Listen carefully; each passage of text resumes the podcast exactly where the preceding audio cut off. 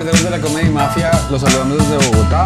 Eh, les queremos decir que el 5 de diciembre a las 7 pm en Broadway Comedy Club vamos a tener un show, Santi y yo, y de pronto ahí a quien reclutemos que sabe pasar comedia en español. Sí. Entonces aquí les dejamos el link para las boletas, gracias por conectarse. Hoy estamos con un amigo que eh, creó uno de los programas más famosos de comedia aquí en Colombia, crea, escribe guiones, hace tour. ¿Qué no hace usted, weón? Gabriel Eh, Murillo. Gracias por venir. Gracias por sacar tiempo de esa agenda tan apretada, hombre. No, yo vine porque está Santi. Ah, ¿por Porque qué? estuviera Pedro solo no venía. Porque Pedro, uno para que quiere hablar con Pedro, Santiago. A lo bien, uno para que quiere hablar con Pedro. Uno, Pedro, dice, ¿Cuántas has hecho solamente con Pedro? eh, una, hicimos, No, dos. una. Dos, pero la otra que no salió porque fui muy malo.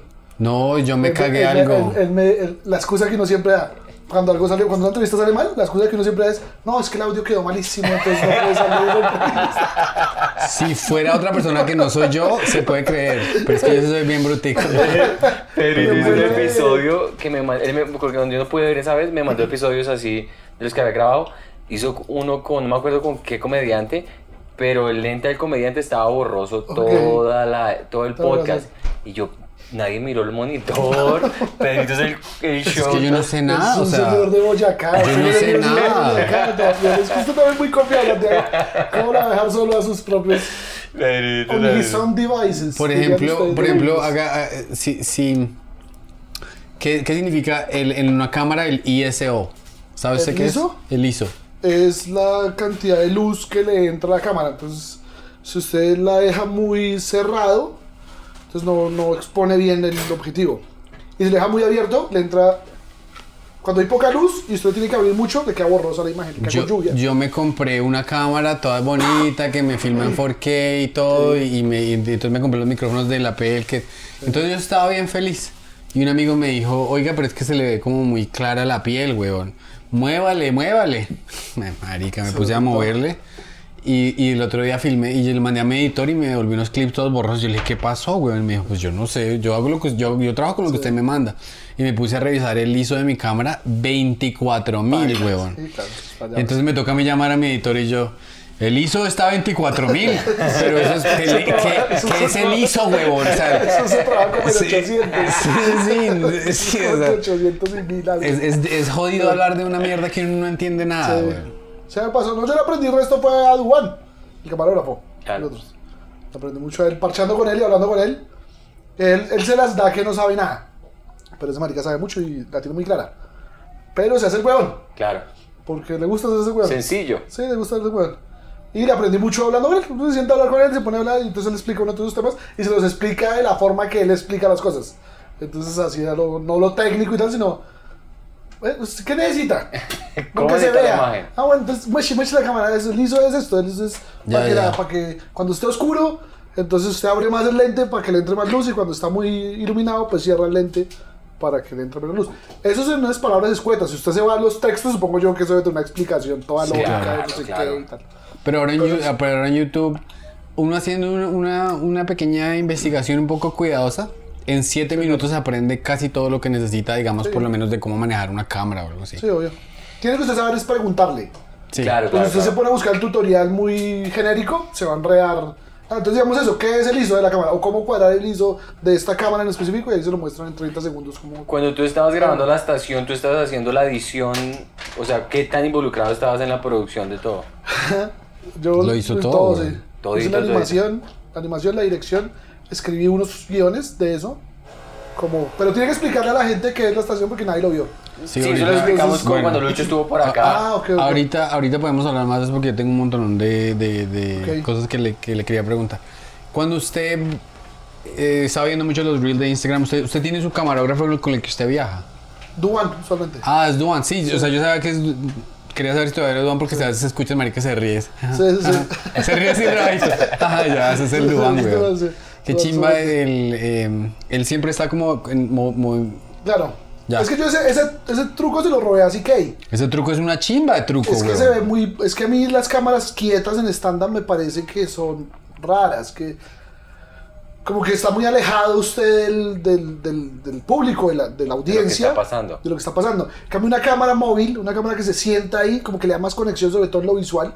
Cuando usted lo está viendo por YouTube, como que le da más, como que se siente usted más metido en el show. Pero ese truco no se lo robé a CK, CK lo hace eh, cuando hace Louis, en los clips que él hace cuando, en la serie de Louis, y que tiene clipsitos de stand-up. Que son una chimba. Es una chimba y lo hace con una cámara, obviamente con una cámara de verdad es de, de televisión, pero lo hace con un camarógrafo en el escenario con él. Y eso se ve, le da a usted más inmersión cuando usted lo Claro. está viendo después. Sí, es que los, o sea, estamos entendiendo a medida que evolucionan todas estas eh, aplicaciones, redes sociales, etcétera, qué es lo que hace que la gente se quede a ver el video. Sí. Es simplemente el, el- o sea, la gente que hace así, están hablando con el teléfono y hacen así, y uno se queda, como que el cerebro está tan mareado que uno dice, Sí. ¿y esto qué fue, weón? Y uno lo vuelve a ver otra vez. Entonces son miles de técnicas, pero eso es muy, muy chimba. Pero digamos, digamos, yo sé que es, es más difícil y sobre todo en los clubs de comedia y demás, como organizarse bien con el camarógrafo. Entonces la fácil es dejar la cámara desde atrás y ya y grabarlo ahí quieto. Pues entonces lo que uno puede hacer en edición es meterle efectos. Entonces no simplemente dejar la cámara quieta, sino meterle un zoom. Y hay unas vainas de, de, de marcado automático, es en Premiere, que usted le dice siga al, al personaje y entonces la cámara lo sigue digitalmente. Ujú. Y entonces, como, como usted siempre graba en este formato que es eh, 16, no 16, Ujú, pero para Instagram solo necesita este pedacito de acá. Sí. Entonces, si le da espacio a que, la a que lo siga el A que lo movimiento siga, claro, claro. y, y nunca se le va a perder de la imagen. Y entonces, eso le da mucha más vida que simplemente el clip quieto y usted ahí hablando. Siento yo que es- se vuelve aburrido.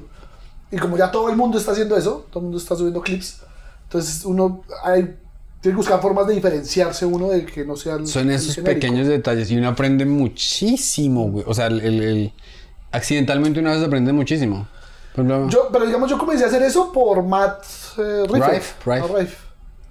Porque yo también era como que "Ah, esas redes sociales que subí y tal, pero ese man se pegó una explotada a punta Sí. redes muy brutal. Sí, sí, vendió sí. toda una gira en como En en dos dos días. días. Una, Sí. gira- una, Una, una gira gira mundial. mundial. sí, sí, sí. Pero no tenía ni puta idea que Matt Rife era uno de los abridores de Dan Cook. Yo tampoco sabía esa. Sí, yo, yo dije, precisamente de dónde salió, empezamos a hablar y estaba hablando Sí. con un comediante, eh, creo que era Mike Vecchione, estábamos hablando antes de un show, me dijo, yo le dije, ¿este man de dónde salió? Y me dijo, no, él era el que le abría Ya. a Dan Cook. Ajá. Y yo, Y ya todo tiene sentido, ¿no? Cuando uno entra, cuando entra a ese detalle, dice, claro, porque es el mismo, es Dane Cook, Millennial. todo, o sea, yo Es- todo es empezó a ser como ta, Claro. ta, ta, y está en Los Ángeles, el Está, man no salió de la noche a la mañana, Ajá, sí, no, obvio. el man, entonces ya uno dice como que, ah, Sí. pero igual, de la manera que, el, que este man, porque en, en Nueva York la- el sentimiento de- ah, con él es Sí. como, como mixto. Sí, pero, pero yo siento que es pura rabia de que el man está rico y tal. Porque a mí me parece que el man es bueno. Yo lo he visto los, los clips. Uy, el marica, un crowd hace, pero el crowd, pero el crowd es violento el crowd también. es muy bueno, pero, pero el material de él también es buenísimo. O sea, el man es muy bueno. Lo que pasa es que tiene el problema de eso, que es, Pinta, sí. que es re lindo y pues el comediante es como, esto es de feos, mal parido. No se nos metan ya que esto es para feos. Esto no es para gente O sea, porque tiene que ser bonito y, chistoso. Sí, como mierda, porque las dos. Hay muchos comediantes que dicen, nah, pero es que eso lo está. Pero si te das cuenta, eh, cuando él está haciendo sus clips, le pone, él es muy vulnerable y se pone en posiciones donde dice, ¿esto para esto pa dónde va? Sí. ¿Esto para dónde va? Y siempre le saca la, la vuelta, él siempre lo hace muy bien. Que es el formato que ahora muchos comediantes quieren seguir en, en lo que estamos haciendo, que es como, uy, el formato Mad Drive, Sí. que es como arriesgarse, poner, alguien habla, clic, clip en la cámara del que le habló Sí. y sáquelo para que haya ese sentimiento. Aunque a mí no me gusta tanto el clip de la cámara del público. Tampoco. Me parece que es como irrespetar un poquito la privacidad de la persona que está ahí. Mm. Y sobre todo si usted, es que usted no sabe en el público quién esté, de pronto el man está con la moza o está... uno no sabe, uno no sabe. Entonces yo siempre intento evitar esos clips de público, aunque el que voy a subir ahorita tiene clips de público. bueno, sí, está- no sé qué, qué cuánto- qué tanto quieres hablar de esto, pero estuviste haciendo un show en Ibagué Sí, eh, y tuviste unos inconvenientes. sí, sí. sí. Comediantes no. Unos... em, bendiciones del Señor Jesucristo que ponen en el camino. Eso Otra es que marica, eso le estaba diciendo. Por favor, cuéntenos, cuéntenos. Pues que teníamos, teníamos un show, o yo tenía un show en la Universidad del Tolima. O sea, alquilamos un auditorio en la Universidad del Tolima. Ok. Porque el auditorio se veía hermoso, lindo, sabroso. Y era el aforo que más o menos me, me conviene a mí. Porque el teatro de allá, el, el principal, que es el Teatro Tolima, es de como de 1100. Y dije, no, yo 1100 no le meto. Eh, entonces lo hicimos en el auditorio de la Universidad del Tolima, además porque era muy lindo. Uno, pues yo ya he hecho shows en, universidades públicas, en universidades privadas, en teatros de universidades privadas públicas, y nunca ha pasado nada. Entonces, pues todo bien, y la universidad nunca nos dijo nada, ni advirtió de nada, ¿no? Todo normal. Faltando como dos días para el show, un fan me escribe, me dice, gordo, lo están funando las feministas de la universidad. Yo desconocía que era el término funar. Yo pensé que se estaban tocando pensando en mí o algo. Estaban funando Estaban funándose el dedito de la cosita. Yo, qué rico. Feministas funándose. Y mi comedia está trascendiendo. Me dice para arriba, la va a romper. Yo te dije, ¿cómo así? ¿Qué pasó? Me dice, es que mandaron este comunicado. Me mandó un comunicado de prensa gigante de ellas, como el comité feminista de la universidad, ¿cierto? Que decía que yo era un misógeno y que yo hacía, cometía violencia simbólica y que yo era lo peor del planeta, pues. Eh, entonces que yo no me... que la universidad no se debería prestar para esas cosas, para, para shows de comedia, para un show que tenga esos temas, pues. Entonces yo vi comunicado, me puse a revisar como el Instagram de las muchachas, ¿cierto? A ver, a ver quiénes eran. Claro. Y resulta que eran cuatro viejas, cuatro viejas, que hacían canelazos feministas y collage feministas. Y entonces yo dije, pues quiero ver a ver si es que son mil quinientas. Y no eran más cuatro viejas en todo lo que hacían, eran de esas cuatro. Solo iban las cuatro. Solo iban las cuatro, Borrachas ellas, Bo- sí, hartando aguardiente. supongo yo. Y sin papás, obviamente. sin figuras paternas que les enseñen Claro. a respetar. A dejar de A mariquear. dejar de memorear, sí. Eh, A conseguir marido. a, a conseguir trabajo por lo menos. y entonces yo eso. Es que en la universidad con 32 años. Con 32 años y tres bendiciones. soltera. Tres bendiciones, estaba jodiendo. Entonces yo vi eso, vi que era como, sí, como cuatro viejas. Y pues bueno, pues, pues ya, pues es un comunicado ahí que ya se quieren como expresar. Bueno, lo que quieran. Eh, y entonces al día siguiente la universidad nos mandó ese comunicado. O sea, ya la producción, pues, del evento. Entonces, que, que no sé qué, que es que estas muchachas van a hacer una protesta, que tal. Como asustados ellos. Yo decía, pero son cuatro viejas, o sea, son cuatro personas. No, no, no hablemos de, de viejas. Sí, sí, cuatro cuatro personas, sean hombres o mujeres, son cuatro. O sea, una universidad le come a cuatro personas, o sea, no puede ser. Claro. O sea, no es un comité, pues, de 500 alumnos que están con... Son cuatro personas, raro. Pero sí estaban todos como muy temerosos de la cosa. Entonces, eh, nosotros dijimos, pues si la universidad no cancela el show, nosotros tenemos que ir. O sea, yo no puedo no ir hasta que la universidad no, no me diga, el show se le cancela y pues culpa a la universidad. Y yo ya puedo decirle a la gente, se canceló el show porque la universidad no me presta el auditorio. Claro. Pero si no hacen eso, pues yo tengo que ir a hacer el show, yo no puedo quedarme acá. Porque las- ya las boletas estaban vendidas, todo estaba listo. Entonces, bueno, llegamos a Ibagué, llegamos a Ibagué, llegamos a la universidad y normal, yo no veía ninguna feminista, yo olía rico y todo.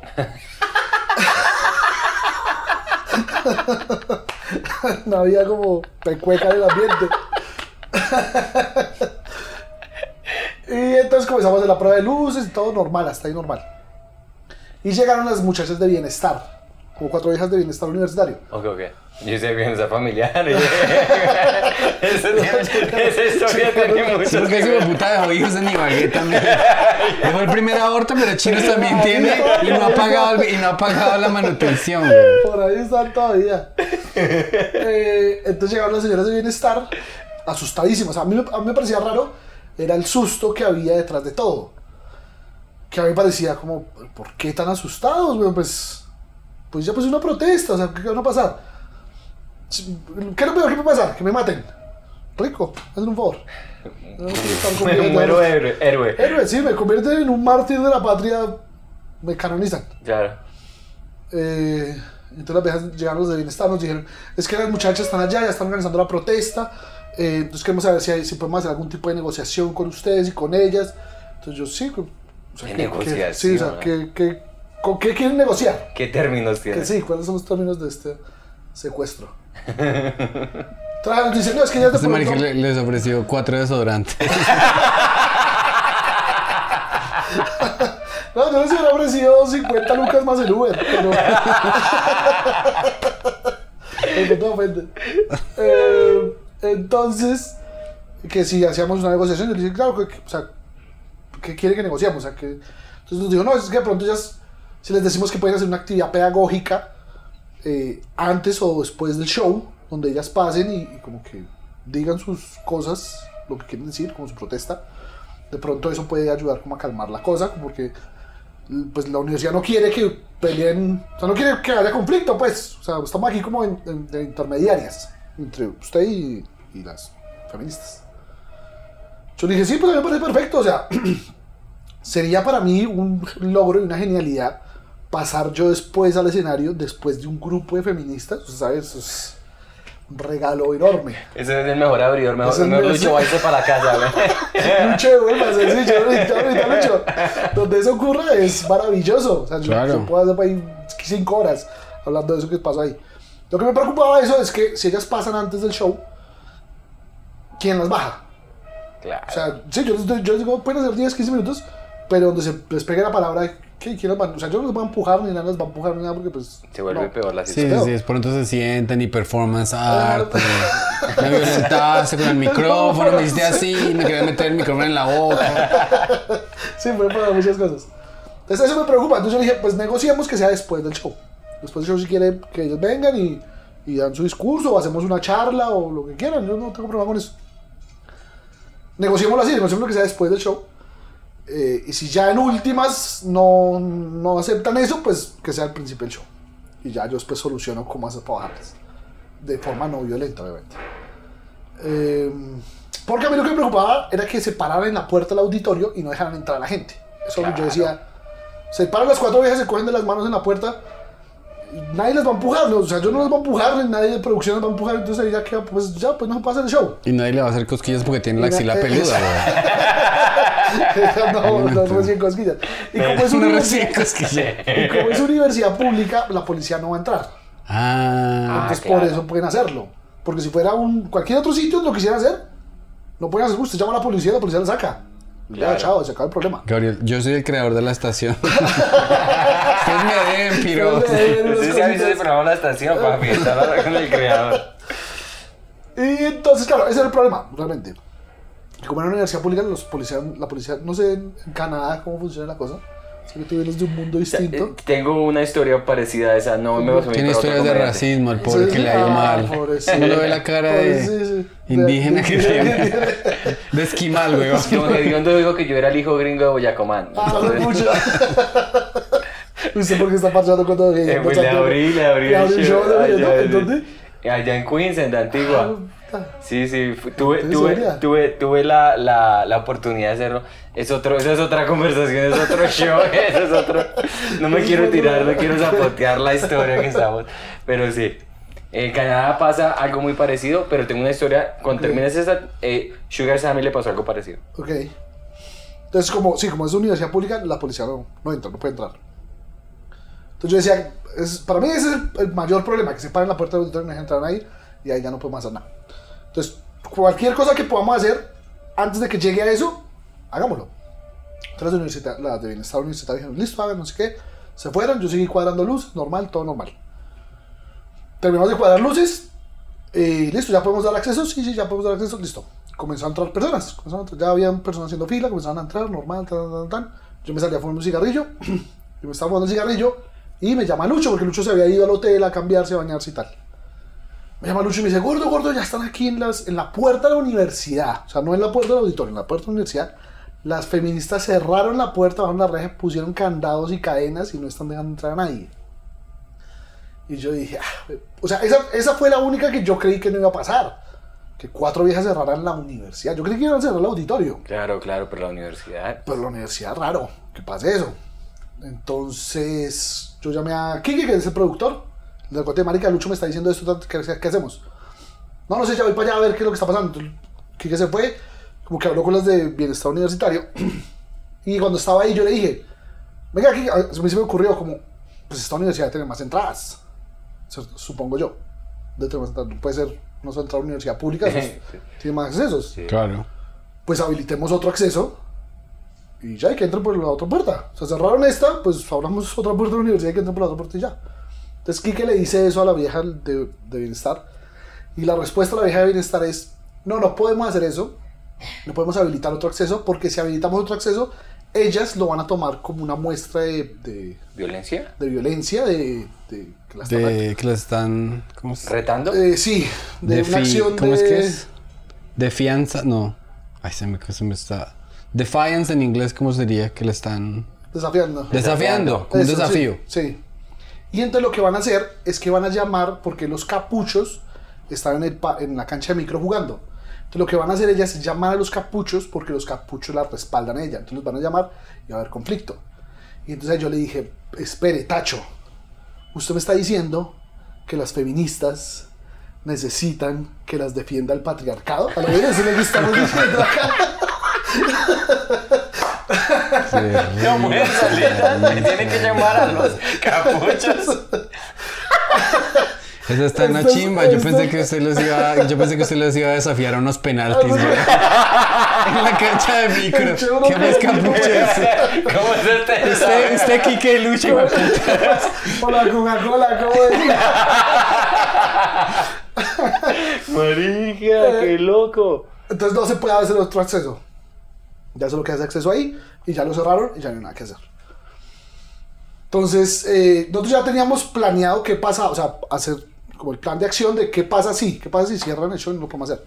Entonces, había en, en Ibagué hay un bar que se llama La Gallera, que es un bar donde siempre han hecho stand-up hace muchos años, que es muy chimba para hacer stand-up.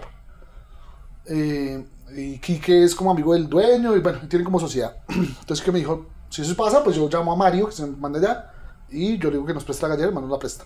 Porque va a ser el domingo. El domingo no abren, es una discoteca. Entonces, apenas pasó eso, Quique también me llamó el man, el man dijo, sí, hágale de una, aquí está para mañana que lo hagan. Entonces dijimos, eh, pues sí, pues pasemos el show para mañana. Entonces, venga el aviso a la gente y ya está acá, a los que ya entraron. Y a los otros pues toca hacer una historia, avisarles por redes sociales que pas- pasamos el show para mañana. Entonces yo paso y estoy dando como la noticia a la gente y yo veo que siguen entrando personas. Y entonces, ¿ustedes por dónde están entrando? No, es que al lado de la puerta hay un hueco en una malla. O sea, claro que sí, se güey. están metiendo por ahí, por ahí no se puede meter. Entonces alguien dijo, claro, es el Darien de la puerta. Uy. Entonces quedó bautizado como el Darien. qué risa, güey. Entonces si quiere avisar a la gente que, que por el lado de la malla ahí se puede meter. Entonces me pareció raro, yo dije como... Es o que- sea, yo, qué es voy a que- hacer, yo que voy a hacer una historia y la gente, oiga, si usted está en la puerta... Venga, las ¿Cómo- feministas se tomaron pero hay un hueco. como eran feministas, le debieron, a- le debieron haber puesto el tampón del Darío.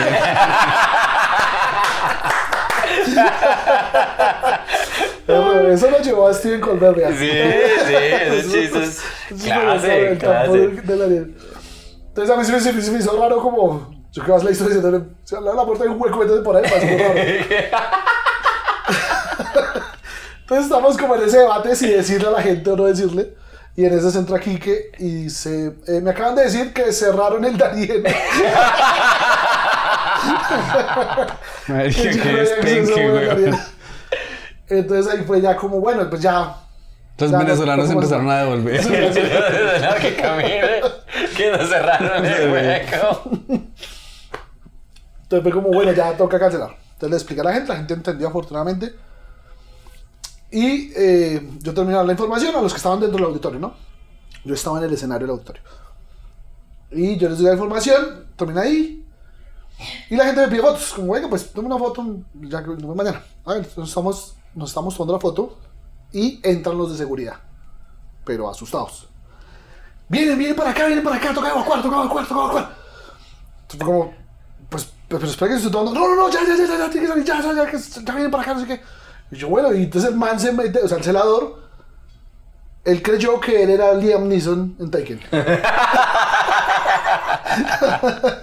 él estaba seguro que él era Liam Neeson en Taken. Y me cogió así de la cabeza y me sacó como si fuera yo. El presidente. El presidente, sí, el person of interest. Sí. Así tal cual. Sale por acá, acá, tenemos aquí una ruta de evacuación. Ya tenemos un carro para usted para que salga de la universidad y tal. Cuando man dijo tenemos un vehículo para usted, yo me imaginé una camioneta blindada, cuatro puertas, con dos manes adentro, fusiles listos para lo que fuera. Llegamos a un Twingo. Blindado. blindado, blindado. Estoy seguro que ese Twingo no tenía eh, técnico-mecánica. Estoy Ay, seguro que radio, ese weón. disco no tenía nada así, una Twingo. Ni llanta de repuesto. Se monta el carro y desde esos carros viejos tiene el abanico, que va así Sí, sí. pequeñito. El man me sube al Twingo y ahí ya dejó de ser Liam Neeson y se convirtió en, en Brian Twingo. Claro. El papá encima me mete y me dice, métase ahí y acuéstese con la parte de atrás, como entre las sillas de delante. Acuéstese ahí, acuéstese ahí. Yo, me acosté, yo me acuerdo que ya había acostado. Yo decía, yo no. Yo porque estoy acá. O sea, yo qué estoy haciendo con mi vida, lo bien. Yo, yo era ingeniero. Yo, ingeniero. yo debería estar en una oficina siendo feliz. Yo porque estoy acá metido en la parte de atrás. Estoy huyéndole a las feministas. de las feministas. A cuatro vidas locas. Se hubiera encontrado por ahí unos choquis o algo. Qué bien. ¿Qué es mi vida, güey? ¿Qué más hacen esos choques que sean? Y eh, ya el hermano se fue a la universidad y al otro día hicimos el show. En, en este. Qué cosa, o sea, uno de comediante sueña, uno dice, oiga, ojalá que un señor me se tropiece conmigo en la calle y me diga algo. Para ver qué chiste saco, pero a usted le dieron una obra, huevón, una, o sea, Sí, ya está. Ya cuando salga esto, ahí está el video en YouTube. Se llama eh, Las Femeninas me cancelaron un show. qué chimba. Este episodio va a salir si Dios quiere el domingo, entonces va a estar ahí seguidito, seguidito de lo... Pero a mí lo que se me hace más, lo más loco de esa historia es que eh, eh, como que escala de una manera, Sí, sí. porque tú sabes, Ah, investigas, consultas, ah. Vas, o sea, o sea, es como muy progresivo Sí, sí, sí, hasta sí. llegar al clímax de la película que llega el man, salga, se fue, llegaron, llegaron. Dice, qué Y termina en un. Twingo. Y el, el- el Twingo por ahí todo dañado, huevón, a 5 kilómetros por hora. Y lo dejan en una parada de bus. Hasta aquí fue, huevón. Una panadería, no sé, una panadería. Una panadería. Bueno, hasta aquí los traigo, muchachos, que tengo que seguir con el turno. Y qué risa, No, qué loco. Pero le agradezco una vez más al señor celador, si no está viendo, me salvó la vida. Claro. lindo. No recuerdo su nombre, pero me salvó la Qué vida. Pero lo más... y- la franja de Gaza. Y- y lo que eh, acciones como estas son muy o sea las feministas o la, o la persona cualquier persona cualquier grupo que entendible las acciones de la protesta debe ser algo que si pues no les gusta algo protesten entonces, pero llegar al punto de las violentas son ellas No, es que hay un detalle que yo dejé por fuera, pero eso no lo voy a contar tanto para que vean el video, para que lo vean el video que está en YouTube. Y es que estaban encapuchadas ellas. Para mí ahí perdió todo valor su protesta de derechos y de juicios y de valor moral. Ya ahí perdieron todo. Porque están encapuchadas y los que se encapuchan son los criminales. Ya, se lo dejo hasta ahí para que vayan y vean el Sí, sí, video. quiero el de video. Toda la conclusión del por qué las encapuchadas está mal. sí Pero si, si, o sea, si usted realmente pelea por una causa, usted tiene que dar la cara. O sea, si ellas hubieran sido eh, pro- eh, protestantes, iba a decir, sí Ujú. eh, deberían haber dado la cara. claro ¿qué tienen que esconder? Es- esa, eh, esa protesta ya eh, fue eh, espontánea o ellos ya la habían planeado. Como dos días antes lo habían planeado. O sea que tuvieron, tuvieron la oportunidad de maquillarse. porque se tuvieron que encapuchar? Exacto. Y hay un detalle muy curioso. Y es que en, en el piso de la entrada a la universidad escribieron: eh, menstruar es diferente a masturbarse. ¿Por qué? Porque yo tenía un chiste donde hacía la comparación de que menstruar y masturbarse era lo mismo. O sea que para las mujeres, cuando comenzaban a menstruar, era como cuando uno comenzaba a masturbarse, como que ahí habían los cambios hormonales. Un chistecito, una bobada. Sí, sí, sí. De hace tres años. Pero, pero se, se, se puede entender cómo las puede reemputar, güey. Claro, pero póngale cuidado. Masturbarse lo escribieron con C. No, Y marica. entonces ahí yo no, dije, no. ahí yo dije, ahí yo dije, em, si fueran a la universidad a estudiar, que Qué ri... No, No, no, no, no, no, no, no, no, no, marica, no. Masturbar diferente a masturbarse. No, marica. Barcelona. Es que, es que lo que- eso, no, los no, que no, están no, hablando, no. eso, es- eso es un castellano británico. Ok, puede ser, puede No, ser. no, no, Es no, no, castellano no. de otro lado. Un castellano que solamente lo entienden. Ah, lo que quería explicar, en, esto le pasó, eh, no le pasó con las feministas, pero le pasó con eh, gente racista a una persona, a Sugar Sammy, que es un comediante famoso allá en, en Canadá. Él también se iba a presentar en una universidad, parecido al formato que rentan un auditorio en la universidad, la Universidad de Sherbrooke, que queda en Quebec, y a él, él recibió eh, amenazas de gente blanca diciéndole que no querían a un musulmán que se presentara haciendo comedia. Eso hace muchos años. Y el man habló con su grupo de pues, su, su entourage, su, su, parche. Digo, ¿nos presentamos o no nos presentamos? ¿Qué tan creíbles es- son estas amenazas? Me dijeron, pues son, pueden ser creíbles, pero podemos contratar un equipo de seguridad donde nadie va a entrar si no tiene etiquetas y to- el riesgo lo corre usted. Y el man dijo, listo, de una. Y claro, se fue allá como ten- tenía la seguridad bien dura y todo eso, se presentó y abrió con el chiste, bueno, me encanta estar acá, me mandaron eh, amenazas que no querían que un musulmán se presentara acá, pues yo no soy musulmán, soy católico. Abrió el show, muy chido. maricas tan ignorantes, güey. y, y, y sí, y hizo su show. Y se fue igual, pero el comediante no dice, no me el man dice, yo me Sí, presento. O sí, sea, ¿qué es lo por qué puede, sí. lo que tú dijiste, ¿qué es lo por qué puede No, no, pasar? sí. Me pegan un tiro, me, me- a no ser que sea, pues, yo qué sé, una amenaza muchísimo más. Pero, el man, o sea, una- cuando uno llega a un punto de que la comedia, digamos, tu comedia está de verdad rompiendo, tú no eres, tú- la comedia tuya no es para ellas. Sí, obvio, ¿no? Y No entonces...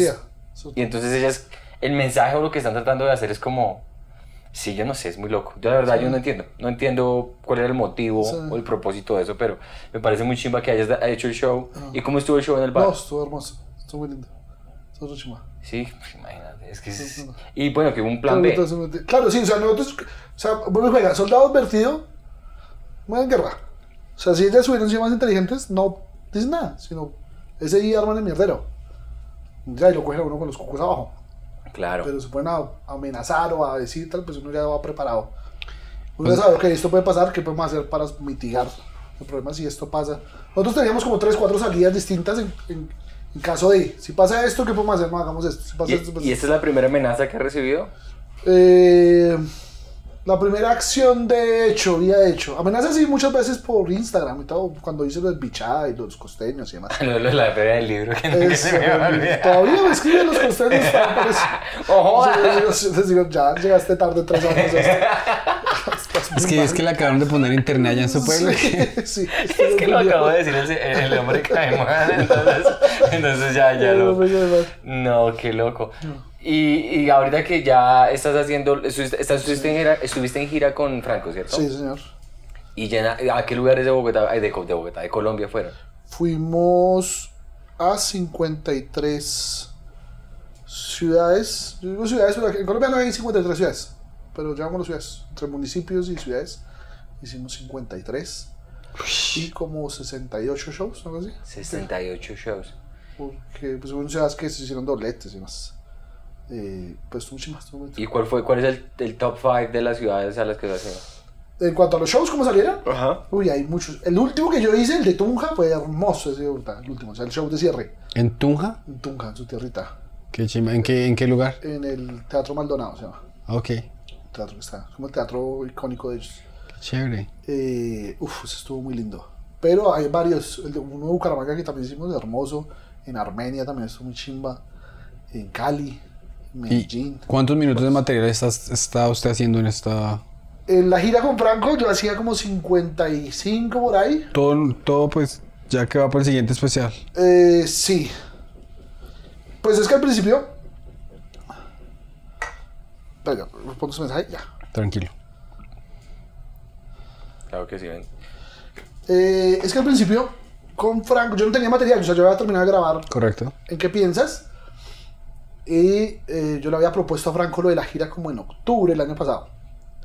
Eh, yo grabé en qué piensas en septiembre. Y yo sabía que estrenaba en noviembre. Entonces yo sabía que no tenía material, no tenía, no tenía show.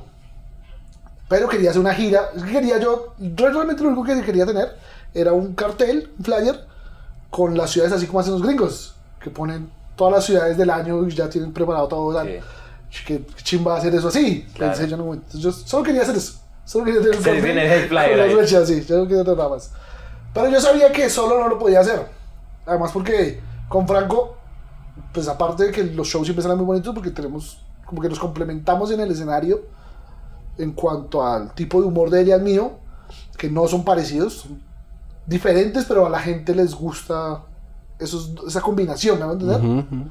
como que yo soy mucho más hostil y más, no sé, brusco. Oscuro de pronto. Oscuro puede ser. Franco es mucho más vivaz y mucho más brocha y mucho más, a pesar de que es muy bueno y es genial. Claro.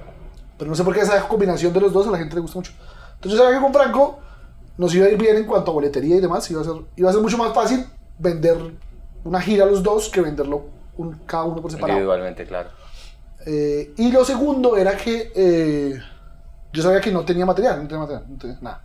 Entonces yo sabía que esos primeros shows yo iba a llegar por ahí con 20 minutos, 30 minutos de material. Lo que alcanzara a escribir de noviembre a febrero, que comenzaba.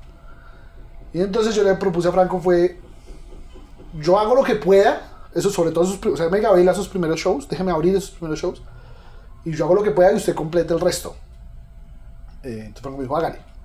Después se nos ocurrió fue hacer una actividad al final. Entonces pasaba yo, hacía lo que podía, pasaba Franco, hacía 50, y el tiempo que faltara para completar las dos horas, salíamos los dos y nos poníamos a improvisar, a hablar de lo que había pasado Como en el viaje. Mics. Como Bumping Mics. Salir improvisar lo que había pasado en el viaje, pero no a rostearnos entre los dos, pero sí hablar ahí entre los dos del show o de las personas que estaban ahí, o lo que nos pasó en el viaje hasta ahí, o la ciudad, o lo que fuera. Y entonces sí comenzamos a hacer esos primeros shows. Yo tenía, yo llegué, supuestamente, el primer show que hicimos fue aquí en Bogotá. Yo hice como 40 minutos. Y dije, no, ya 40 bien. Los siguientes shows eran en Antioquia, era en Medellín el siguiente. Uf, ese estuvo re duro, pero duro así de, uy, bueno, a los 20 ya no tenía yo nada más que decir. Eso que usted se come el material de... Y dice, ah, bueno, aquí me quedé. Ajá, no sí. como 20. Ah, no, que tenía 40, me paré. Uy, ese show lo sufrí muchísimo, ese primero de Medellín. Eh, y salimos y hicimos la charla al final, al final el show sale bien. Y después comencé a trabajar, a trabajar, a trabajar, a trabajarle. Hasta que llegó un momento que ya esa actividad al final ya no la podíamos hacer porque yo ya estaba, yo ya necesitaba hacer mínimo 55 para hacer todo lo que tenía que hacer.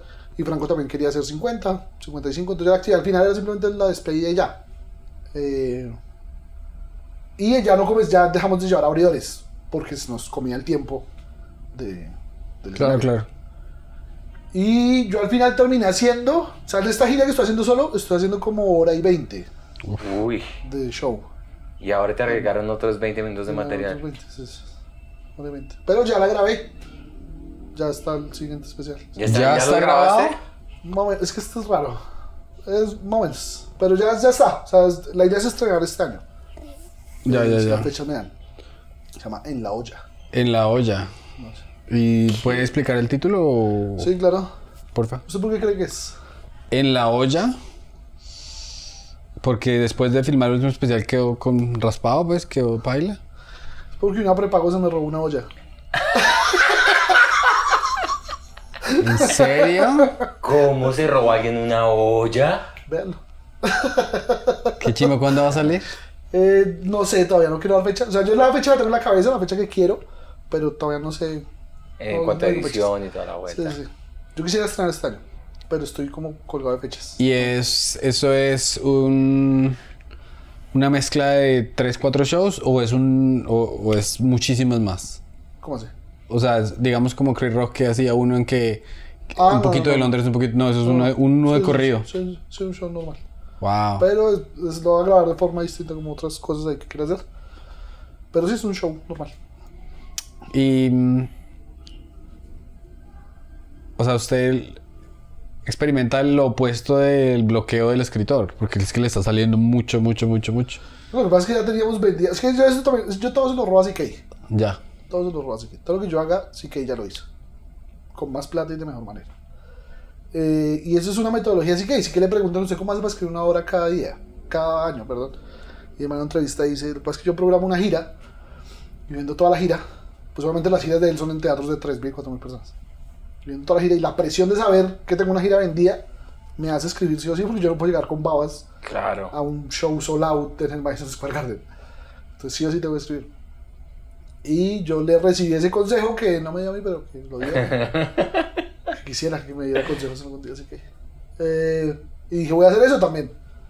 Yo lo había probado con, cuando hice mi primer aborto, eh, para lo de qué piensas, probé una versión en miniatura de eso, que era, fue hacer dos shows, programé dos shows con Franco, de hecho, en Pasto, con ese objetivo de voy a quemar todo lo del especial, necesito escribir más cosas, entonces necesito la presión de por lo menos tener, saber que tengo dos shows y tengo que hacer algo en esos shows, no puedo llegar sin nada.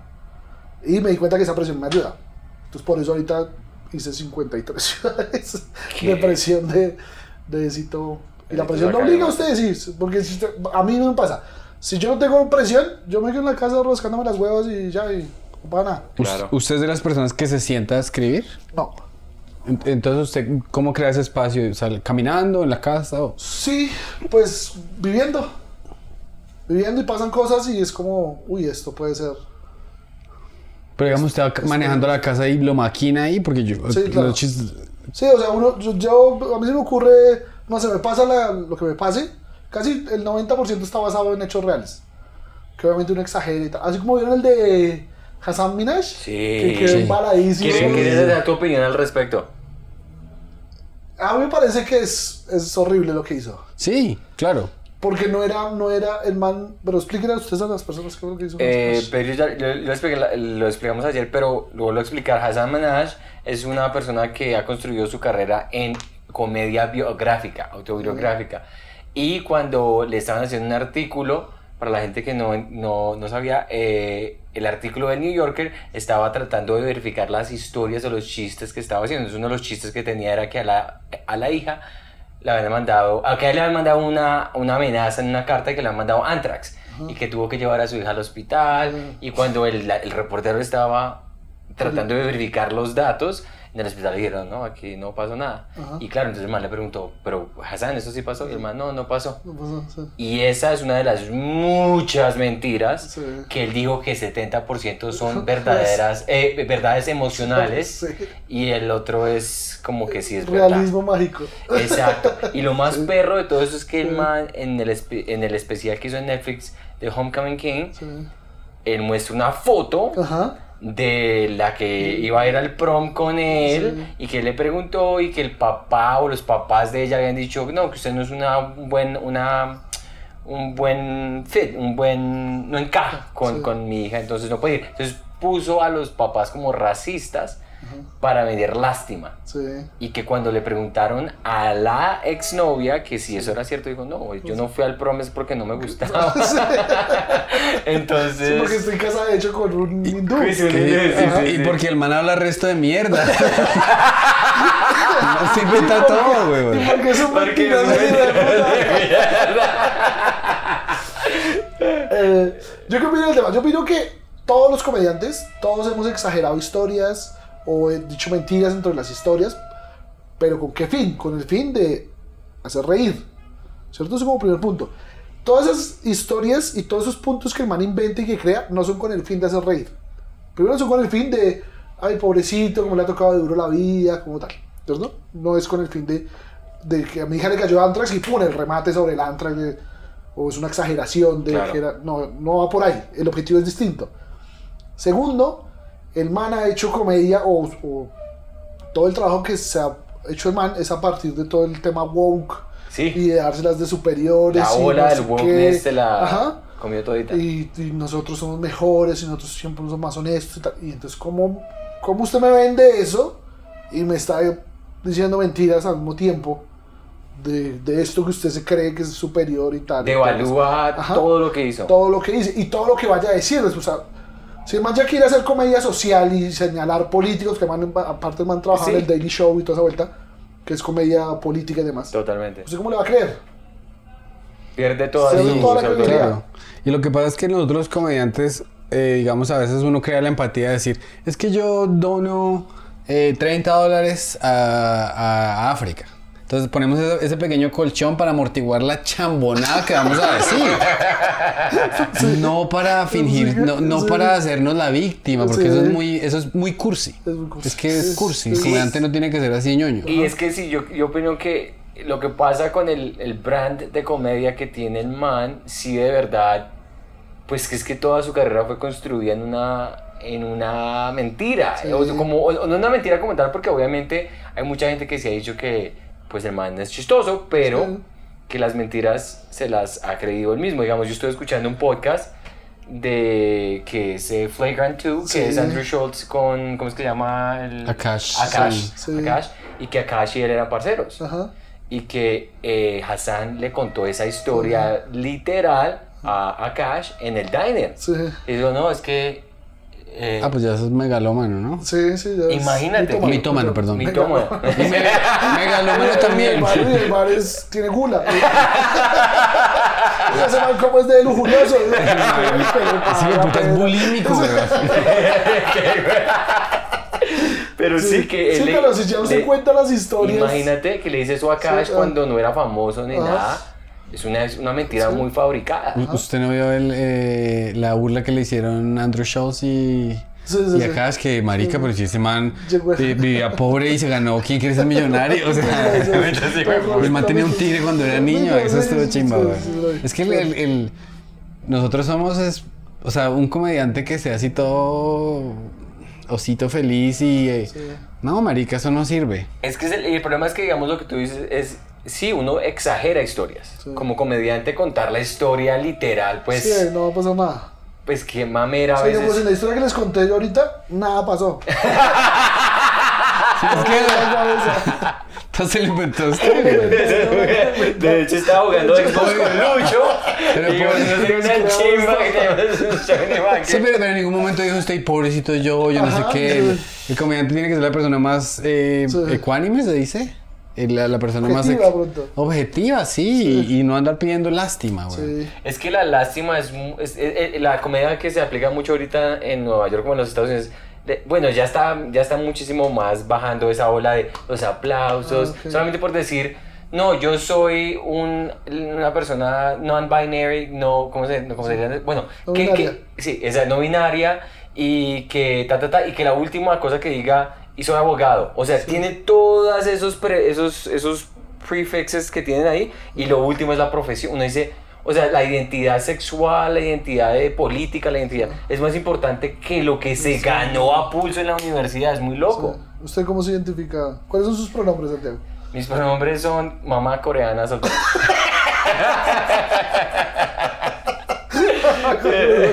Eh, sí, yo, yo, yo muchas veces como yo estoy casado con una persona que es woke.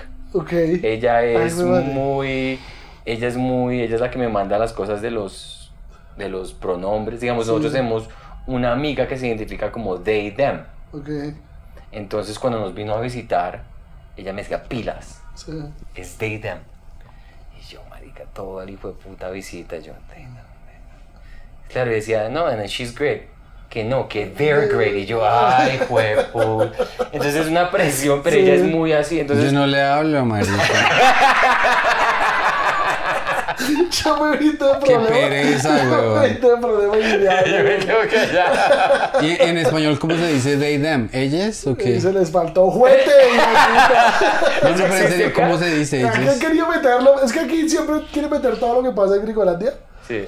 Entonces todo, todo ese tipo de cultura llega, pero ya llega años después y, y, y rebajada en agua y como que nadie le pone cuidado igual a eso. Es la coca que llega más Eso, diluida sí, que un berraco. diluida. Entonces, si alguien quería cometer eso de... Digamos yo Elle, por ejemplo. Elle, sí, como Elle. esa, esa versión de leche. me, me llegaba a mí a la casa y le digo a mi esposa, uy, ella se pegó una cagada.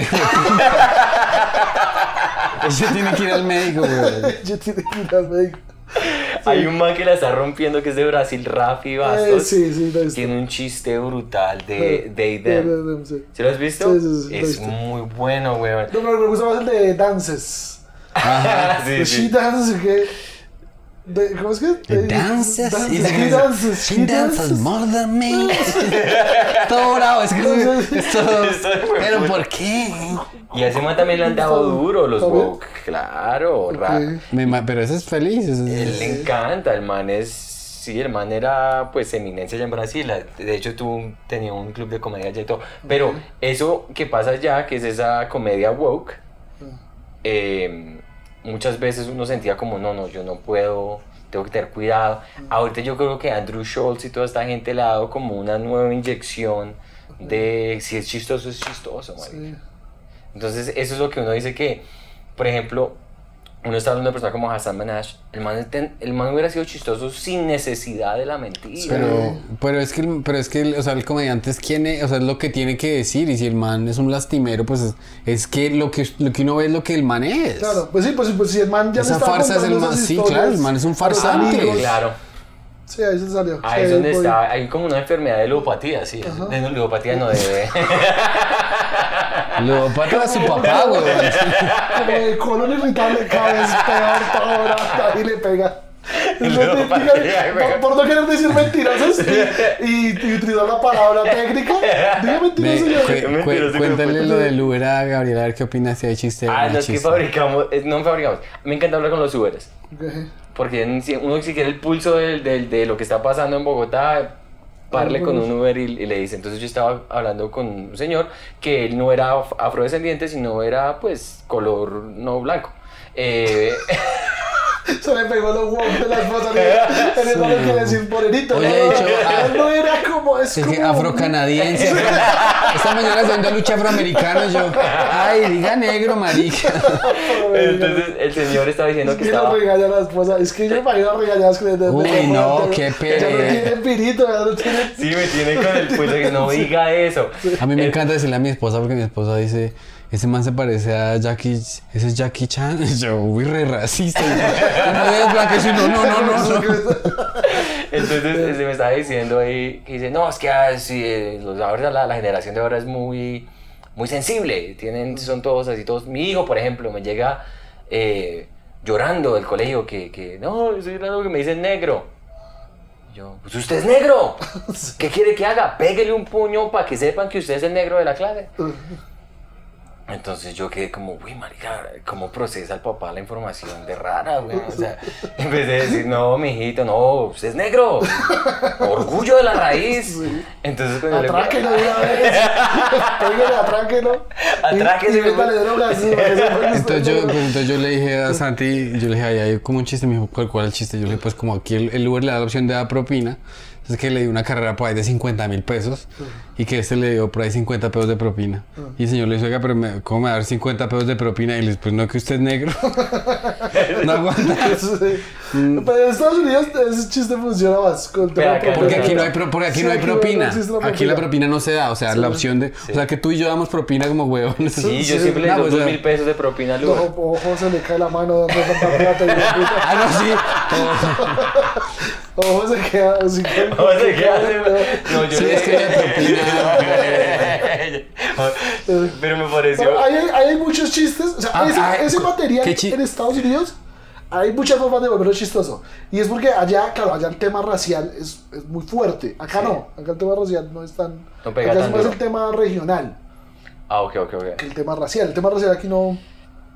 No es una sociedad tan racial. Puede que seamos racistas o no, pero, pero allá en Estados Unidos sí la cosa de las razas es mucho más marcada. Claro. Entonces allá yo llevaría esa premisa allá. Entiendo, Estaba en un Uber sí. en Colombia y man me dice esto. Y claro, yo aquí acostumbrado a todo lo woke. Y yo, este man, no se dice negro, se dice tal cosa. Como usted Sí, intentando, sí, sí, inyectándole eso. inyectándole el woke a un latino tercermundista conductor de Uber que está diciendo que el, que el hijo tiene que comportarse como negro. Claro. Por ahí la llevaría yo. Sí, Desde el punto de vista de usted, el gringo, de, uy, Dice, este man uy. que está, eso aquí no se puede decir. O sea, que, que sea un N-word, que sea un N-word, tal cosa. Sí, está buenísimo. Sí, tienes toda la razón. Esa, esa premisa, aquí, si yo la testeara, yo no la- me- Pedro me dijo, testearla el viernes cuando nos paremos en Boom. Pero no creo que. Pero es que lo de la propina Es esencial. Lo, de- lo del Sí. el contexto cultural es esencial. Y si la Sí. gente dice, ¿qué propina que está hablando este? sí, no Ay, tan creído este gringo marico. Entonces ahora sí. don, don propina. Como mierda. Sí, sí.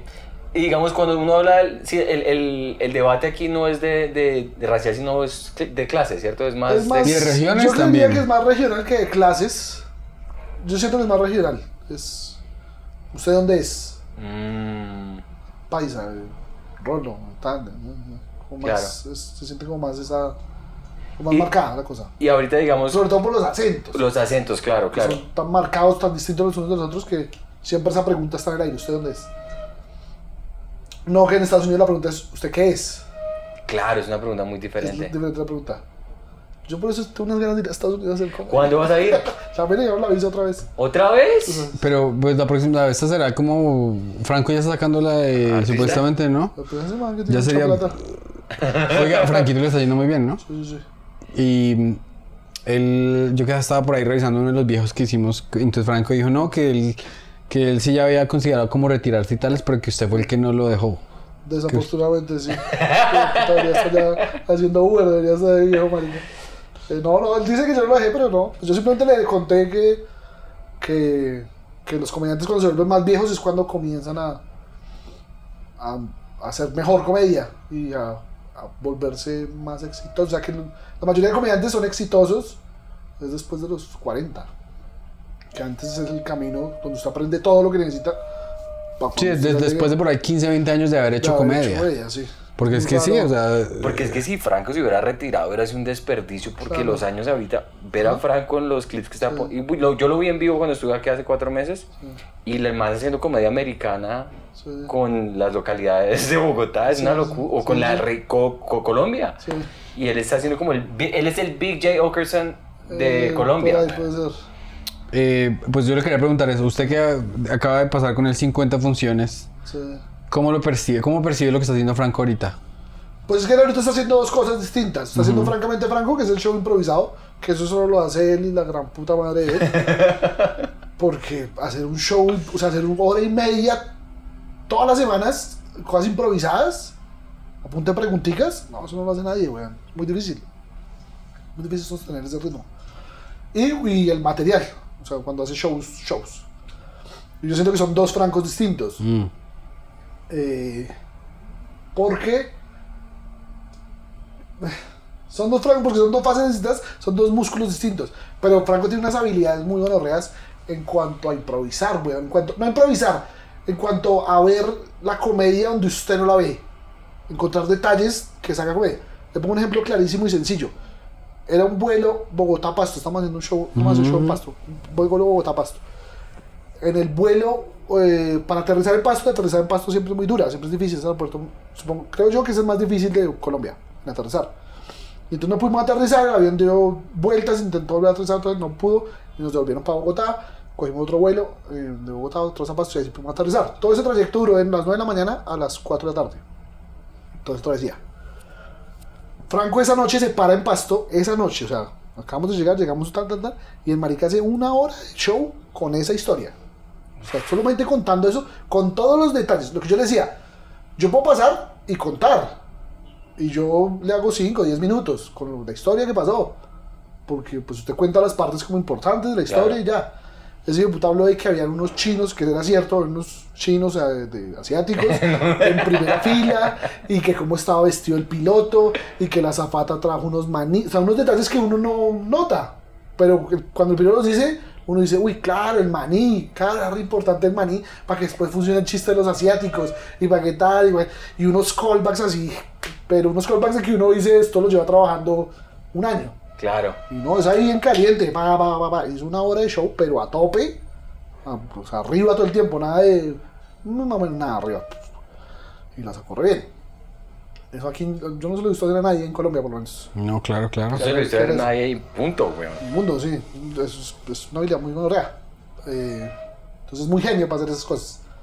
Eh, entonces sí, ese, ese tipo de show de Francamente Franco solo lo haría él. O sea, no... Porque digamos existen otras versiones de otros comediantes, eh, también latinoamericanos, que hacen esa versión del papel. Mm. Pero si usted nota, el show de Franco él- él ya lo organizado. Antes era no, antes era más menos organizado. Hoy día tiene mucho más organizado. Yo porque estoy hablando de Franco de la entrevista a Franco. Eh, el caso Porque es que. ustedes ahorita de mejores amigos. Ah, ok. El caso es que. Eh, si usted nota esos shows de los manes, es- ellos hacen el show de comedia. Y los últimos 10 minutos hacen la sección de las preguntas. Sí, sí, sí. El de Franco es todas las preguntas. Y él le puede pasar que le, llega, que le hacen la pregunta correcta. Y el piro va a hacer una hora con solo una pregunta. O sea, con solo una pregunta porque se acordó de una historia de que esto le pasó y de qué tal. y- Es una hora con una sola pregunta. Ahora la pregunta que yo te quería hacer es, cuando yo le hice la pregunta a Franco de, le digo, yo no sé si lo que haga es stand-up, Sí. que me pareció una falacia porque sí, eso es stand-up. Sí. ¿Por qué la gente, la gente aquí es tan purista? O la gente que quiere ¿Aquí? decir... No aquí, o sea, no la gente aquí, qué pena. La gente generalmente... relaciones en Nueva York, binarios. ¿Qué? No, no entendí eso nada. Aquí la gente. No, ¿cómo se dice? ¿Cómo se decía? ¿Cómo se No, no generalices ni en ningún lugar. Bueno, la gente que ve comedia Hay- Yo he escuchado mucho que el crowd work o el cabareteo, como que es una. está abajo de lo que es el material. Sí. Se lo he escuchado a varios comediantes, Pero, ¿colombianos? colombianos y gringos. Sí. Entonces, ¿cuál es tú qué crees? O sea, que si hay como una. ¿Qué vale Yo creo- más? yo creo- ¿Cuál yo es el dólar? Yo creo que es una herramienta dentro del stand-up. Creo que es una herramienta. Eh, yo siento que hay que saber usarla y que no hay que malgastarla ni quemarla tampoco. O sea, si su show completo es. Ustedes son pareja, es todo su show. Preguntarle a 15 meses si ustedes son pareja. Eso no es stand-up. Pues sí, como mierda un poquito y ahora sí vaya y busque qué hacer. Pero si usted dentro del show le pregunta a una pareja usted qué hace o tiene un momentico ahí de siento que está bien y que no, no desmerita una cosa a la otra, porque hacer crowd work tampoco es fácil. Y eso tampoco es re difícil, Sí, sí, güey. sí, es un muy talento difícil. Sí, o sea, es una, yo no sé si talento, yo siento que es una habilidad que usted tiene que aprender Ah. cuando usted quiere aprenderla. Hay muchos que no pueden, hay muchos que preguntan algo y no saben qué responder. O... ¿Y tú cómo te manejas con el también- crowd work? Yo aprendí a hacerlo porque aprendí a hostear, cuando comencé a como a hostear muchos Open, a hacer host de Open. Que aquí la labor del host, tengo entendido que es diferente a la labor del host en... ¿Cuál es la orden No. host acá? Aquí la labor del host es hacer 20 minutos entre comediantes.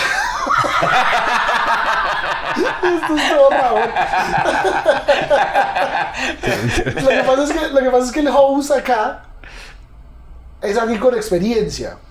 Ok. Tengo entendido que en Estados Unidos no pasa eso. Cualquier huevón puede ser host. Es pues host. Mientras que aquí suele ser que el host del Open es alguien que tiene más experiencia que los, que los del Open.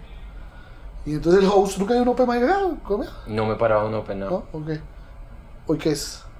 Hoy es martes. Hoy Es es martes. martes. Puede ir a las manos. ¿Quién es el host de allá? No sé, debe estar Brandon un poco de hoy. Y entonces el host lo que hace es pararse y abre haciendo 15 minutos, pasa el primer comediante, pasa, después pasa otra vez el host, hace otra vez 5 o 10 minuticos y así se la pasa toda la noche. Ah, 5, ok, 2, ok. 3, ¿Es 4. ¿Un open cuánto puede durar acá? Dos horas. Eh, dependiendo también de la cantidad de gente que se escriba, pues el host hace menos tiempo o, o solo hace tiempo cuando se le cae al man. Cuando hay alguien que le, se le cae muy Sí, feo. si la vibra sigue Sí, para arriba, sigue no hay para arriba, lo suelta rápido. Eh, pero en esa actividad de host, eh, pues usted aprende a hacer crowdwork, por lo menos acá en Colombia. Porque usted entra, saluda. Buenas, ¿qué más? ¿Qué, ¿Quiénes están acá? ¿Usted qué, usted qué hace? Ah, es que la diferencia Es es que- ya que hay público, weón. Bueno, en Nueva York uno está haciendo, uno no puede hacer porque está haciendo comedia delante de comediantes. Bueno, también. Ah, open, Pero lo, que claro, pasa, lo que pasa es que hay público hace poco, o sea, este público también. O sea, yo cuando empecé pasaba eso. Eran tres personas de público y. y El que se iba a parar, el amigo Ajá, y el otro eso. que se iba a parar. Sí, eso, o sea, eso de que haya público al Open, eso es una vaina medianamente reciente. Tampoco es tan. Porque es que, digamos, tener público en un open es un privilegio, el hijo Claro. de puta. Porque la mierda que uno comía en los opens de Nueva York, Sí. yo conocí a Pedro en un open donde él Sí. se paraba con a medio, era las 3 de la tarde, weón, se iba con su libretica, weón, chiste, chiste, chiste, y para el otro open, comediantes se reían, no se reían, les valía verga. Una locura, eso- Yo nunca he estado en un open completo. No, Voy, me paro y me largo. Nunca subiste, nunca te terminaste un güey. open, weón. Es muy malo. muy era conocido por el man que se paraba y decía, me deja parar primero. Se para- Tengo otro open, weón. Soy latino. Lo acuso de racismo si no me deja parar primero. Yo voy a los clubs y digo, ah, no tiene latino en el aire. Lo vamos a anotar y no soy binario. Y soy ¿no? Me llamo Pedrex. papá. A ver, Pedrex. Chimba nombre, chimba nombre. Pedrex. y em, eh, ¿cómo le va? O sea, qué chimba usted porque usted entiende las diferencias entre este, entre este, entre este país y hace los chistes muy bien. ¿Cómo, cómo, digamos, usted tiene un chiste que sabe como... Usted se... que ag- agrede en su, en su chiste a, a la, a la ciudad. ¿Cómo le va cuando hace con eso? Que, que el chiste es pesado sobre... Sobre Cúcuta, por ejemplo. Y usted lo tira en Cúcuta y, Sí. y les gusta. Sí, obvio. Sí. Pues hay que saberlo hacer también. Yo Mm. en Medellín, cada show que hago les digo paracos todo el tiempo. y no te ríen porque también saben que es. O sea, yo no para decir ustedes paramilitares. No, obvio no. Usted sabe cómo decirlo.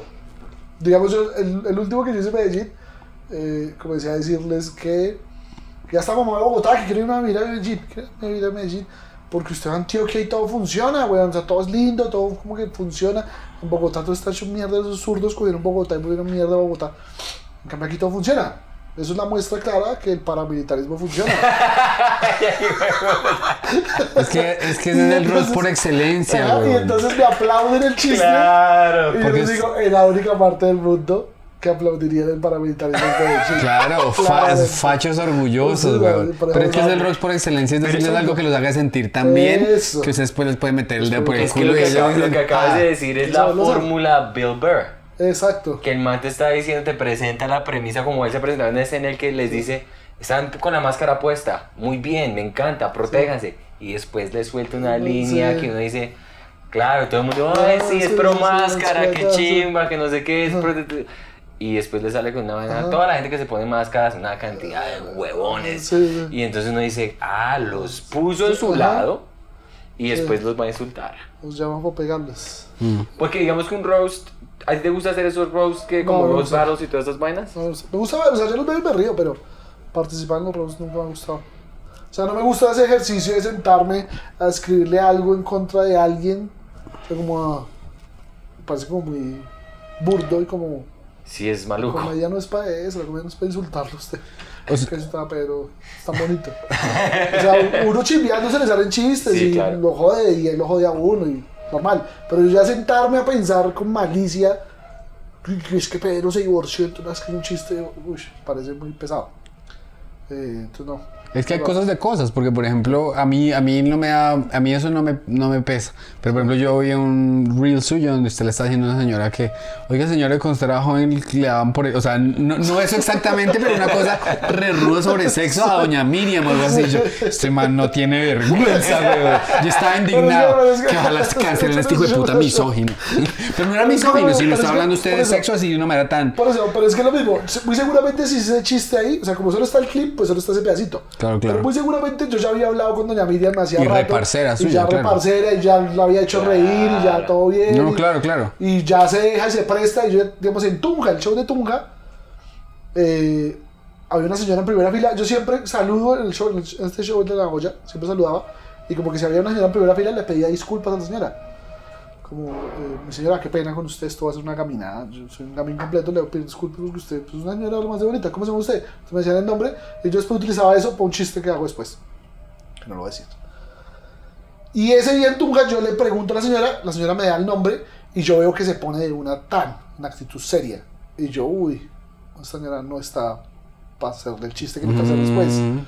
Seguí, tal, tal, y en un momento la señora se pone los audífonos. Y yo fue como, sí, efectivamente, tuve razón. Y Claro. se putó. No le, literal no le dije nada, solo le pregunté el nombre y le pedí disculpas, de hecho. Sí. A la mitad del show la cucha se para y se va. Y la señora estaba como, yo sentí que era la hija, estaba con otra muchacha al lado. Y entonces yo creo que ella se va. Y cuando se va, yo les digo a la gente, todos nos dimos cuenta que doña Sofía, ¿cómo se llama? Se fue y todo así y tal. Y entonces comencé a explicarles, yo vi que se puso audífonos, no sé qué, nada. Pues a eso les, eh, pues yo no le dije nada, ¿cierto? Yo no le dije nada, yo le pedí disculpas, no sé por qué estaba mal, porque se puso de, de mal genio su mamá, le pregunté a la china. La china me dijo, no es mi mamá, es mi, herm- es mi amiga. Y yo le dije, ah, no, entonces que coma mierda es su. Yo tengo Yo cuidado, pensé, yo no cuidadoso porque pensé que era su mamá y no le iba a insultar a su mamá frente a veces. No, amiga, cambia, amiga, hijo de puta perra. La gente así, la gente se apura, ¿verdad? Pero a mí me pasa eso, yo cuando veo que la persona no se presta para jugar, pues yo no, ya, Claro, paro ahí ya. sí. ese- O sea, yo- y uno lo siente de una, apenas uno intercambia las tres palabras con alguien, uno ya sabe. Cuando se ponen así serios y tal, responden seco y lenguaje corporal, todos, todos, ya uno tiene la habilidad suficiente para leer el momento. Saber cómo es la vuelta. Sí, uno dice, no, con él no es. Listo, todavía no pasa nada. ¿Por qué me va a poner a chimbear a alguien que no quiere que lo chimen? O que se incomoda, o que se va a poner rabón. No, eso no es mi objetivo. Entonces ya cuando uno ve que la señora se presta, o que la muchacha se presta, o que el man se presta, o que Se hay un gay y van... Tan, usted le tira el comentario el pasito y van... ¡Ah! No, este hijo de puta aquí para arriba va a ser hermoso. Y le va a Claro. poder decir de todo. Y el man se va a la risa y ya.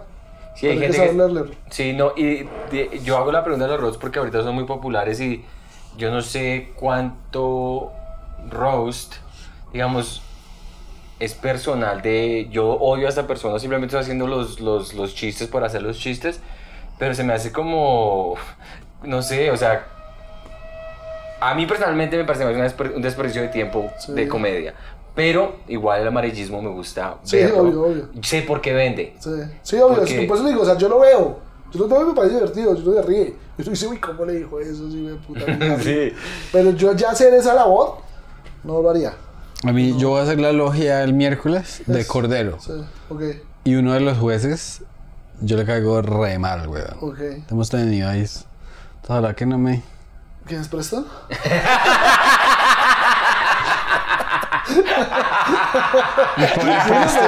No, ok. No, es que se imaginara a Preston. Se ha apresa- convertido en el punchline de muchas vainas. güey. Tengo una ta, ta, ta, Preston y ta, güey, puta, remate. La persona más ruda en la comedia.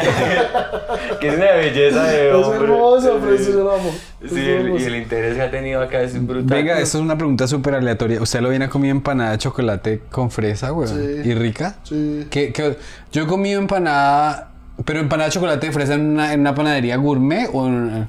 Es que, es que ese, de ese que usted habla fue una vez que nos enviaron, eso fue como en pandemia. Pues tampoco es que busque empanadas con chocolate con fresa así como enfermo. No, yo busco de breva con arequipe. No. sí las busco. Soy muy guerrillero. eh, Es que en, en- eh, allá en Manhattan venden empanadas, mamá venden de... de De arequipe, con y- y de guayaba con queso, que es más normalita, ¿no? Y hawaiana. Pero la de arequipe con... bre- breva con arequipe sí es muy rara, güey. Ok, sí, es raro, pero vez que lo escucho. Eh, no sé, fue una vez que nos llegaron unas empanadas que les llegaron a culo, no sé, bueno, alguien como que le regalaron unas empanadas y venían hartas cajas, como tres cajas con diferentes clases de empanadas. Y una de esas era de chocolate con fresa. Y yo la, la probé y me pareció rica. A esos americanos les gustó. Claro que es horrible, no sé qué. Me pareció rica, está chimba. Nunca más la he vuelto a comprar, pero, Ese día. pero sí, me parece que está bien. Es como esas, esas pizzas de, de Nutella, Nutella. con banano. Ujú. Eso también es rico. Sí, sí. Pero como un antojito de algo, por, por meterla en su dieta diaria, creo que estaba maluco. Claro. Oiga, ¿se vio el especial de Shengilis? El ¿El de último no lo he Netflix? visto. Es que Ah. no tengo Netflix, lo quitan. Ah... Plata. Se le robó una... Ah, bueno, de- de- Se le robó una prepago. Una con la olla. Se llevó la clave de Netflix y la olla. Eh, Pero he visto, pero he visto clips. Y he visto unos clips serios, chimbas. Ásperos. De- de el man es áspero. Sí. es que, muy bueno, es muy que el bueno. man, el man exactamente lo que uno quiere ver en comedia, el man lo está reflejando sí, sí. ahí. Que está para los dos lados. los dos lados, sí. Entonces está sí. Y Pedrito, tú querías hacerle, tenías líneas fijas de... Ah, es que le quería preguntar de, de- ¿Usted se acuerda, digamos una vez se acuerda de chistes chimba, pero se acuerda de líneas que ustedes disfrutó, líneas favoritas de las que se escribieron en la estación? Que usted diga, uy, qué línea tan... Claro, sí. Le, le voy a decir, eh, porque yo me vi el último capítulo. A ver. ¿Sobre el último de todo? No, no, no, es que me he visto más, pero hoy solo me vi el último. Ah, ok, ok. Eh, estaba hablando de Cúcuta y alguien dijo algo así como que Cúcuta es puro perico, paraco y sida del otro lado del Orinoco. Sí. Eso es poesía, weón. Eso es Lucho. Eso es Lucho. Eso lo escribió Lucho. Eso, eso es Lucho. Es que había, había veces. O sea que no se puede decir sida con geografía, weón. Eso es muy eso es muy poético, weón. Es que había veces. Yo no sé quién escribió ese capítulo. El último, el último yo- le hemos escrito Díaz y yo, muy seguramente.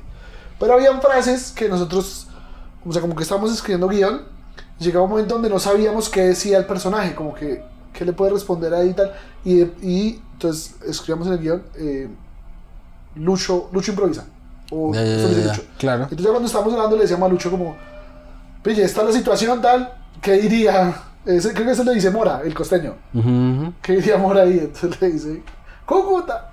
Pero si eso solo hay perico, paraco y sí en otro lado del Orinoco. Todos así. ¡wow! ¿Viste? Mira cómo dices, Lucho es muy bueno para esas, para ese tipo de cosas, para sacar dichos y refranes y verdad. Se los inventa en un momentico, uf, muy bueno. Eh, línea favorita mía, la, ese también es de Lucho. La de. eh, eh, los tienen en formación. Creo que ese es el último capítulo. que Los tienen formados. Que los tienen en formación. Que eh, este man se rapa, el teniente. Está caldito. sí, sí, ajá. Man, y los tienen como aprendiéndose el himno nacional. No se lo sabían. Y entonces el, el paisa le dice. Eh, Mira, teniente, ¿y por qué no cantamos el himno de Antioquia? Que ese sí me lo sé completico.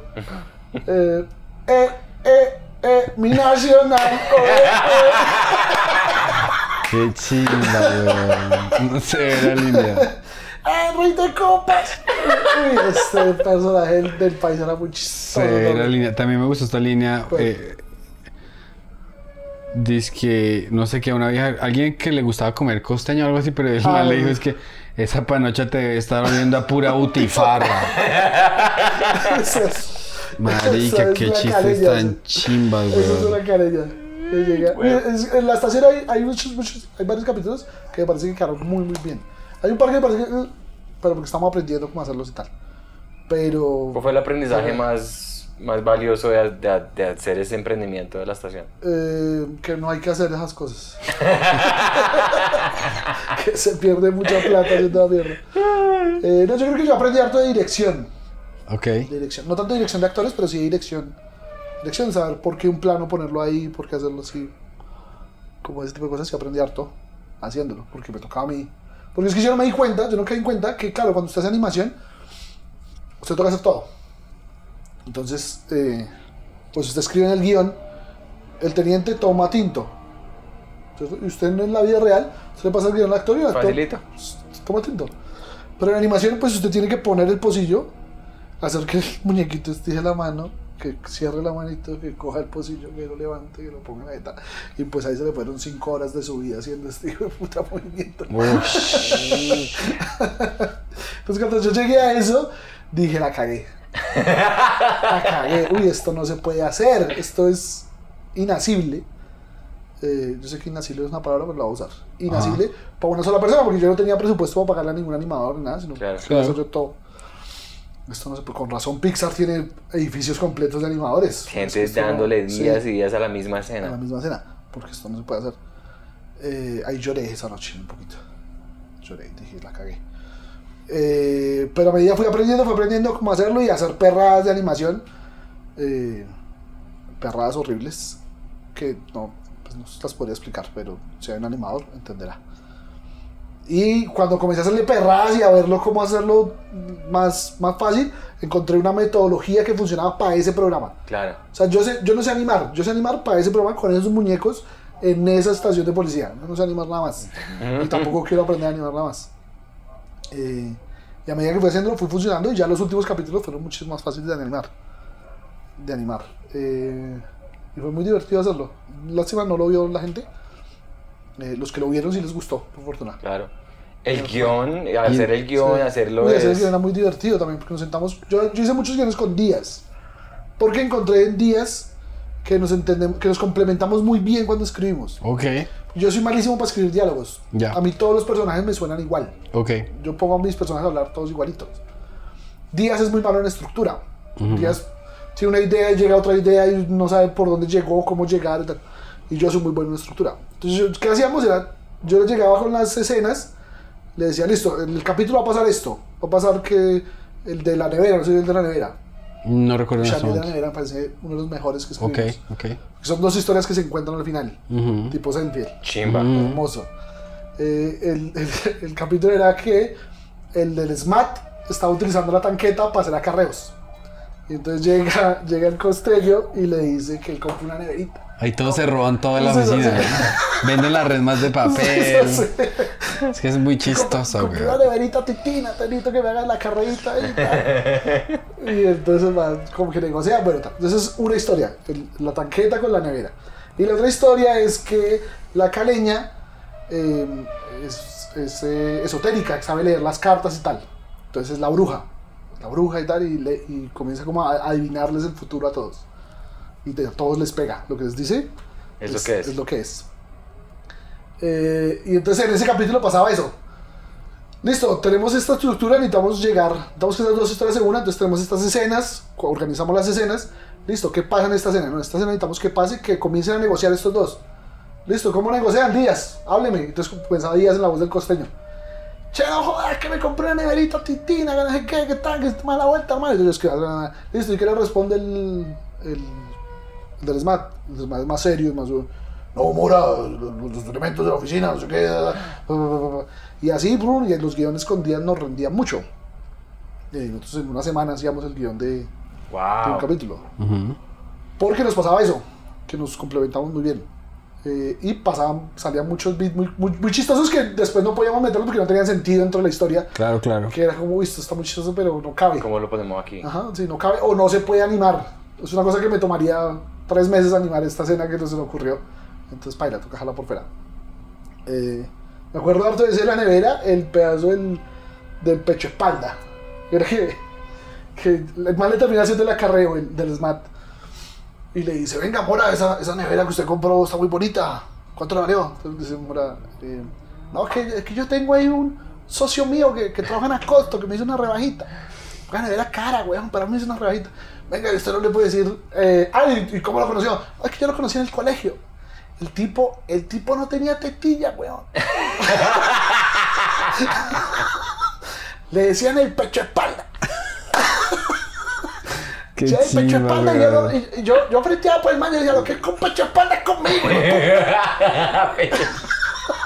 Qué chimba, weón. Entonces no me quiere, me quiere un montón y entonces me hacen una rebajita. Venga, usted no puede hablar con él que me haga una rebaja en un televisor. Es que mi esposa me estrelló el televisor en la cabeza anoche, que no sé qué. No te acabo de decir que no tiene pezones. Déjame pagar, weón. Pagarle lo que vale el televisor, marico. Uy, esa escena nos, nos re... Metimos, nos montamos en el beat del pecho espalda. Duramos por una hora jodiendo con lo del pecho espalda y joder. Uy, fue muy divertido. Lo mismo con el del cagar rellena. También. Esa es una historia que ocurre en la vida real. A mí me ocurre eso, a mí no. Eh, cagar rellena el segundo capítulo. Ese me vi yo solo el primer, primero que Solo el primero, ok. Es que es muy mala, no lo veo. no, yo me quiero ver todo. El segundo capítulo es un man, eh, entra Mora y, en resumidas cuentas, alguien cagó en el baño y no bajó la cisterna. Eso me pasó a mí en una piscina. A mí no, pero sí pasó esa escena. Que entró el jefe al baño, el baño que va al lado de la oficina de todos, y salió el jefe y comenzó a caminar. Yo lo veía caminar por un lado y para otro, se, se rascase la cabeza. Y yo, este man, ¿qué le pasó? Y man, camina, camina. Hasta que ya el momento que se llenó valentía y dijo, venga, el que, el que usó el baño, por favor. Eh, sí, que, que lo tapó. Y todo fue como, uy, gonorrea, el que se pare, baila. Y pues, claro, tocó pararse uno de los bares y ahí para arriba. Uy, pero así que. Entonces yo les conté esa historia a Lucho y tal, o sea, Claro. a, a- Díaz, perdón. Y ahí salió el caga rellena. ¡Ah, ¡Qué caga rellena! Entonces, esa historia la metimos dentro de la estación. Historia Y que ahí se genera, creo que se genera una investigación Una para ver quién investigación, fue. claro. Eso es un eso es como The Office. Ajá, o sea, The el, Office, el- sí. el mismo. Entonces el video, es, el video es que el man se monta en el video y que tiene que investigar quién fue y entonces hace pruebas de ADN y das- lo lleva re lejos investigando quién fue el caga rellena. Y al final se revela quién es el caga rellena. Muy chistoso. Marica, Qué chimba. Y en, en- el- o sea, la forma, digamos, narrativa de Curb, ¿usted ha visto Curb? Sí. Es que entonces, bueno, Larry empieza a. Emputa este, emputa la floristería, emputa yo no sé qué, y al final del capítulo el man necesita algo para salvar su matrimonio y. Sí, O sea, sí, o sea. como que él, él, eh, planta las semillas de su destrucción en el primer acto y en el tercer acto todo se le va mal. Ok. Y hay coincidencias raras. Sí. ¿Cuál ll- llegó a ver esa, esa fórmula en, en- en la estación? No yo, no, yo utilizaba más la fórmula en los que escribí yo con Díaz, Díaz y yo, perdón. Utilizaba más la forma de, fórmula de de dos historias que se encuentran al final. Ajá. Porque es- es- esa me parece muy divertida y porque le da usted mucho ritmo, porque usted puede saltar de una historia a la otra. A una chimba, sí, sí, sí. Eh, pero hay, hay varios, que- hay otros que no escribió, que lo escribió Lucho y Davis, que son más lineales, que son más una sola historia que se resuelve. Eh, sobre todo, es, en esos está más el tema de la confusión. De que en el primer acto alguien se confunde, alguien saca de contexto algo que pasa. Digamos, el, el auxiliar, hay un capítulo donde el auxiliar eh, cree que le están haciendo una fiesta de cumpleaños a él. Pero es realmente el día del perro policía. ujú, Y él ujú. cree que- entonces todo el capítulo es él El, el- creyendo... el- el personaje de Juan. El personaje ¿Cómo de se llama? Car- eh, Giraldo. Giraldo. Diego Giraldo. Ok. Todo el capítulo es él pensando que le están haciendo una fiesta de cumpleaños y los otros están organizando un festival para el perro, no sé qué.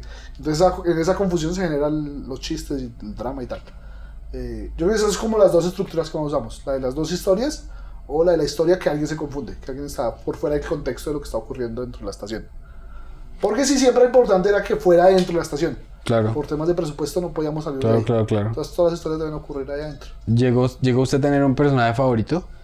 Eh, sí, el, el paisa. Es que escribirle al paisa era muy fácil. Porque simplemente usted habla en esta voz y ya todo les suena chistoso, chistoso, huevón. claro. Ya está, y no sé qué. Y el costeño, el costeño ahí él le salía muy bien.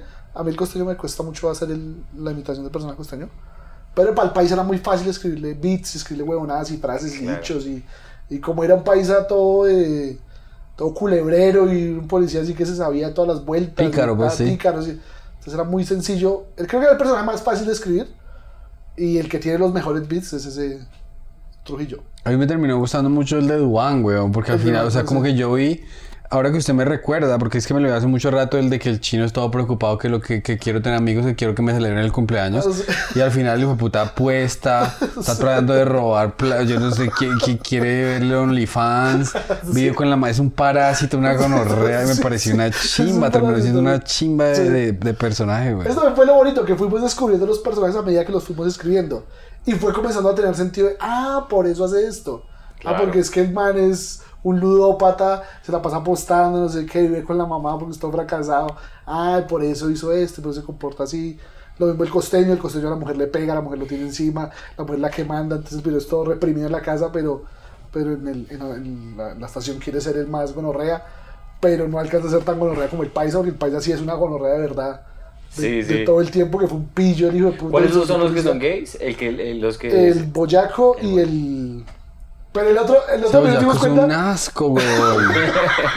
en el último capítulo hay un pedazo en que, que, o sea, es un chiste chimba de Duan porque el man llega y dice es que, em, no, es que en OnlyFans tengo tres fans, pero un man me, me dice que me quiere, me, me ofreció 40 mil pesos o lo que sea por meterme una yuca en el culo. Yo hubiera sabido que pagaban, por eso no me lo habías metido anoche. Qué asco. Y después, y después sale el gay y dice, uy, ¿quién fuera yuca? O- Sí, nosotros, descubrimos, Agreste. nosotros descubrimos que el boyaco es gay, re gay, pero Giraldo no, Giraldo es... Ah, lo que toque, si le toca mujer, mujer, si toca hombre, hombre, Claro. está gay. Pero el, el boyaco sí es gay, pero es un gay que como es de pueblo y tal, entonces es un gay enclosetado, que igual se, se, le toca comportar como varón, pero dice unas vulgaridades, unas cosas re homosexuales, que este, ¿cómo está diciendo eso? Eh, entonces sí fue muy de, escribir a la caleña también era muy chistoso escribir a la caleña.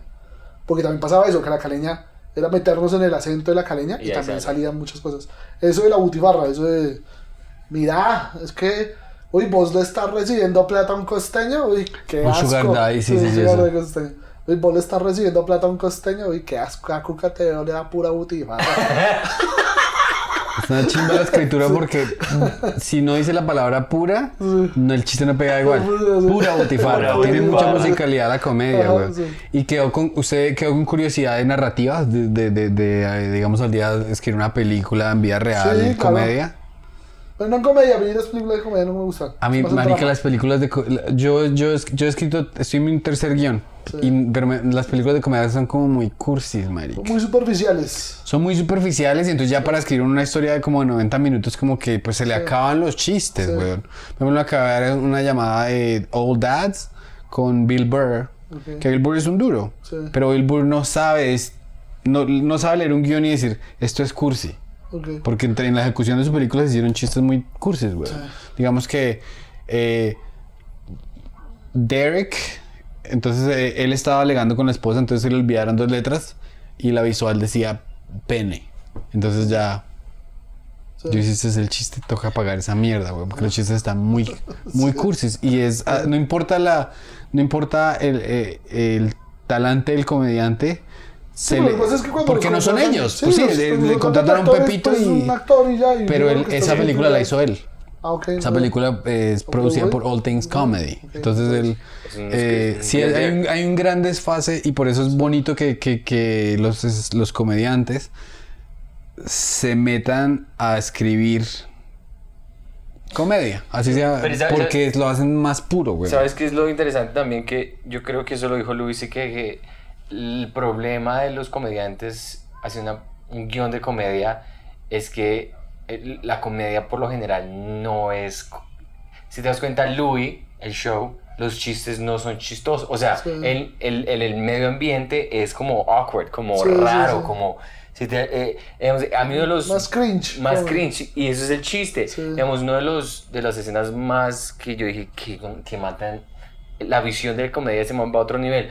Cuando el man va para el aeropuerto, va, para el aeropuerto con dos maletas, se monta ahí al air train y hay una niña musulmana ahí, weón, y el man queda en el air train con la niña, weón, y hace como, ¿qué putas hago, weón? ¿Qué hago con esta niña? Sí, claro, eso nunca se le ocurre a un escritor que fue a Harvard o una persona que ha escrito viendo sitcoms, porque ellos siempre están buscando el chiste de... Exacto. Sí. Entonces, es la por eso situación, no- el man no tiene que dialogar, no tiene que decir nada, sino que la niña está llorando y dice, hey, alguien, eh, hay una niña. Sí. Es muy puta que uno dice, ahí está el chiste. Sí, porque uno se pone en la situación. Yo, o sea, uno, si usted coge a la niña de ahí, pues usted es un abusador, violador, pedófilo. Pero si usted la deja ir, usted está dejando a la niña sola. Entonces, ¿qué hago? Es ¿Cuál el es la dilema, solución a este problema? ¿La cojo no la cojo? Entonces, no, pues busquemos testigos, por lo menos. ¡Ey, hay una niña! ¿Alguien está viendo a la niña ahí? ¿Sí? ¿La niña quién es? Y por eso Louis Claro, fue es- brillante. Es otra cosa. Porque no, él no estaba haciendo como voy a hacer un guion, como el, el guion o la película de Sebastian Maniscalco con Robert De Niro. Que esos van es por el chiste. O sea, quieren como. Los que se la "Oh". escribieron a él, por eso, Nate- por ejemplo, Es que- Maniscalco no, nunca logró vender una serie sobre su vida. Ok. Nate Bargatze, que es un comediante, el hijo de puta, lleva 15 años y dicen es que no la puedo vender. Y yo leo los guiones pilotos que ellos tratan de vender y son recursis. Ok. Pero es que no son escritos por ellos, son escritos por un pepito que, el- Que les cree que les puede escribir a ellos. ¿Sabe cuál escena de Luis? Yo me acuerdo mucho, o sea, la recuerdo bastante. Yo la vi cuando yo no era comediante. Y es cuando man llega, llega a un aeropuerto y se sube a un carro y el conductor quiere como hacerle la charla. Y Luis lo detiene de una y le dice, no, no, no, yo no quiero hablar de... No hable, no quiero hablar. Yo cuando vi esa escena, sin ser comediante, pues como, uy, qué gonorrea. Qué mal parido, güey. O sea, solo quería saludarlo y tal. Me pareció muy fuerte después de ser comediante, que he vivido esa escena, o sea, he vivido lo que es que le preguntan a uno lo mismo de siempre, que el conductor del, que lo viene a recoger a uno le pregunte, y ya fue a tal lado, y no sé qué, como las mismas preguntas 50 veces. Cada vez que me subo en un carro y comienza a hablarme el conductor, Piensa en esa escena. pienso en esa escena y pienso en decirle, pero digo, no, no le puedo decir. Sí, es que no- vida real no puede ser es así, que es muy ¿no? hijo de puta lo Sí, que hace el man. Sí, sí. Uno los capítulos de Louis que es muy violento, que solamente uno cuando es comediante de verdad lo, lo aprecia es cuando el man está haciendo un headlining en un comedy club. sí. Creo que lo hicieron en Governors.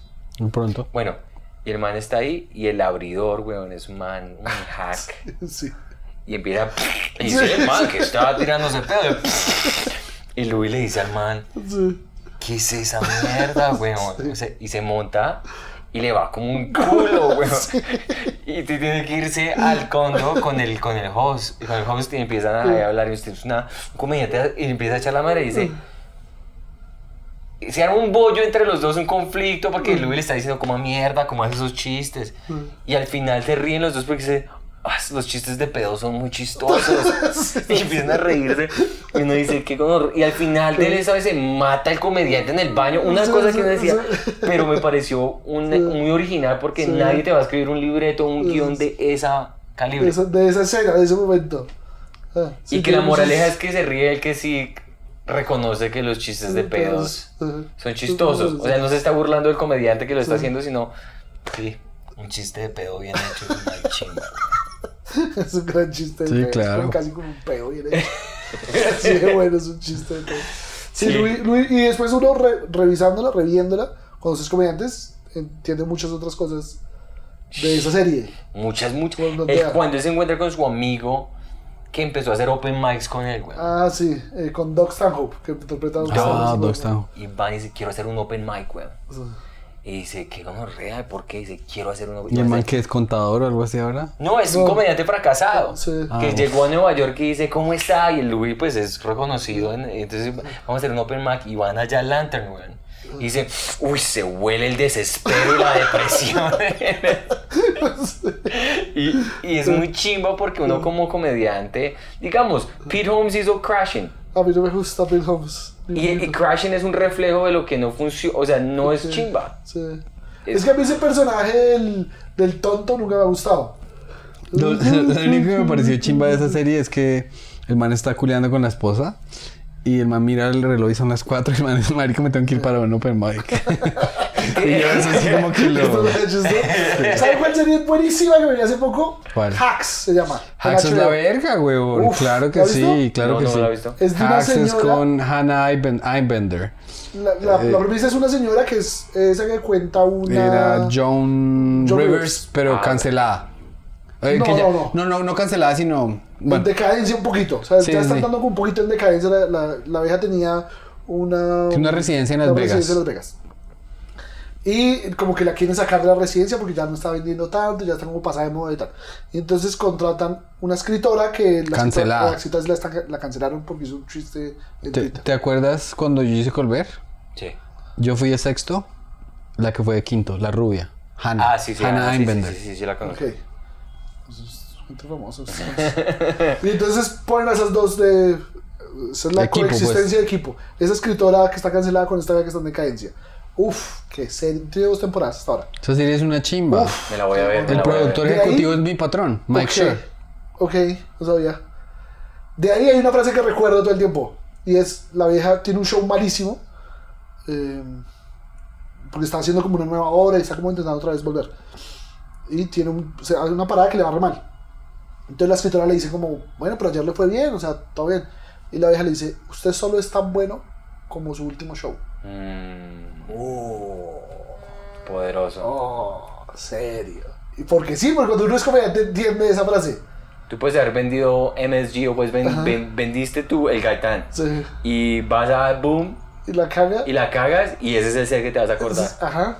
Es que- último es que los- los- bueno los-.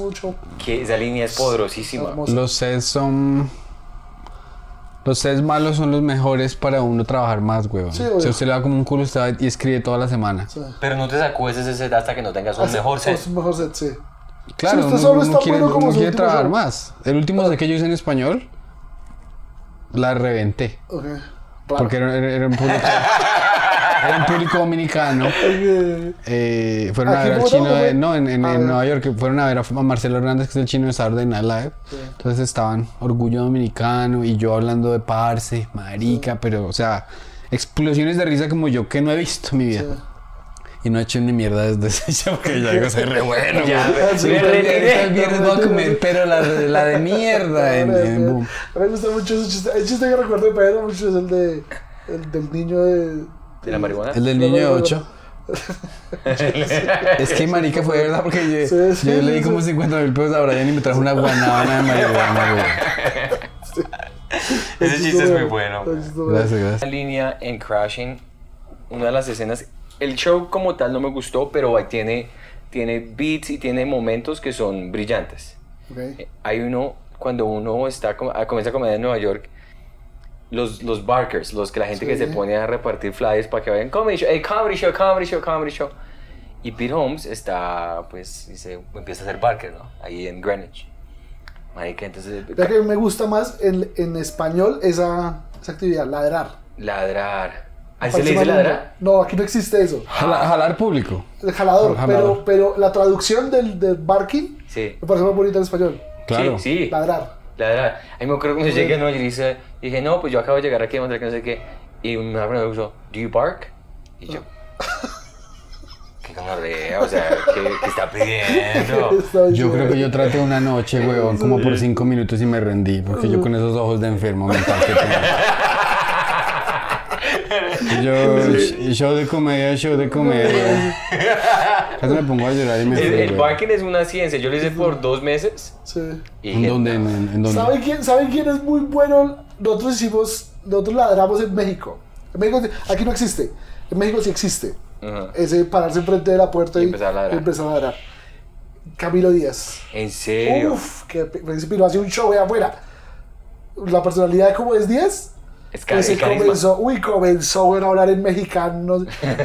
Yo hablar en cuenta y tú que que te invito, parcero. Uy, Ese, uy, es, weón. ese es el barker que Ese es el la bar que rompe. funciona.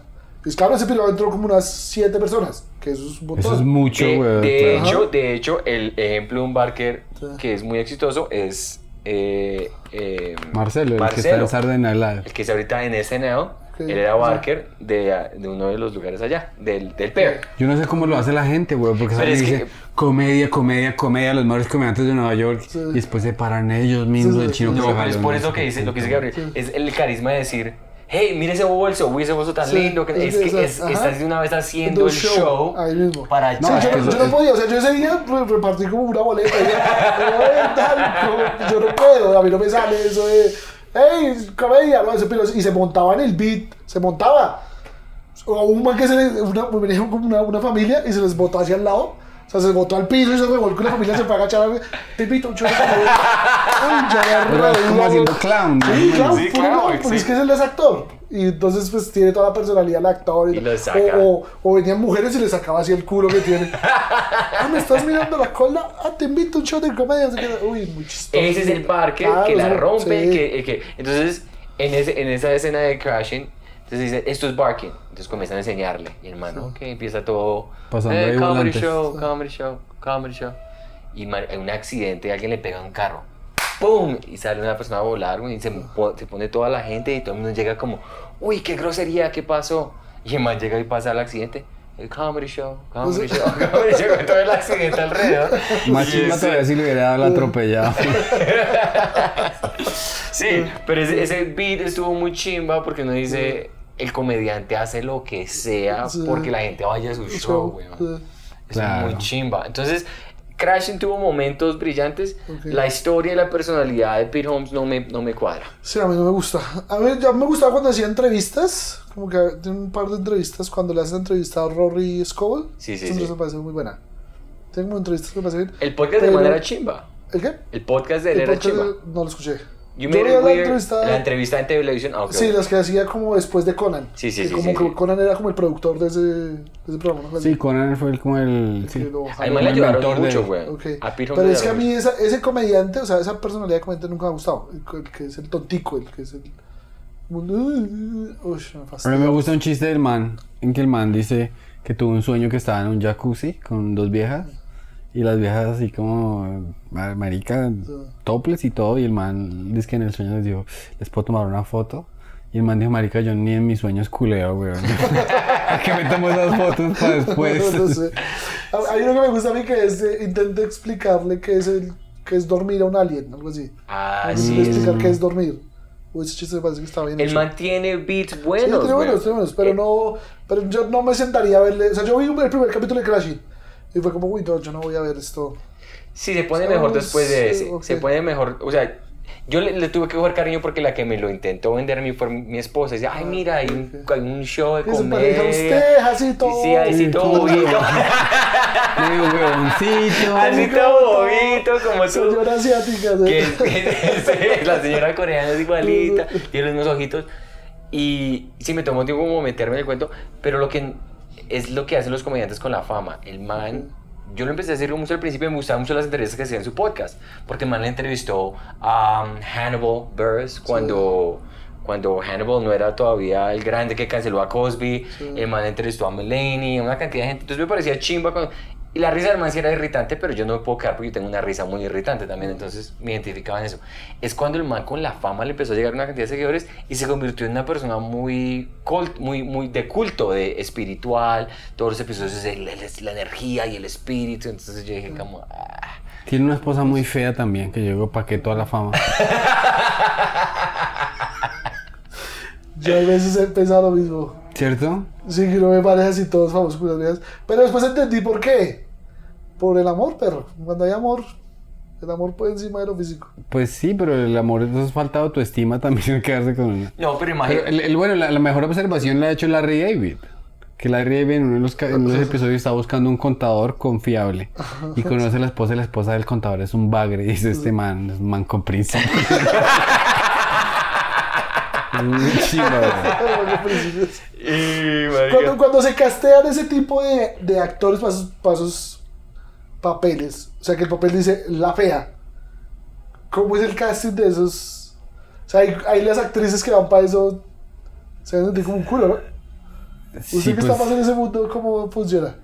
pues es que eso sabe que el actor tiene esa hambre de pantalla, güey. Ok. Entonces le dicen, sáquese un ojo y se lo sacan. Túmbese una muela y se la Sí. tumban, güey. Sí, es verdad. Sí, creo que el amor al arte eh, Pero es un- sobrepasa el... Y la gente sabe, güey. O sea, Es- uno los que castings es son muy raros.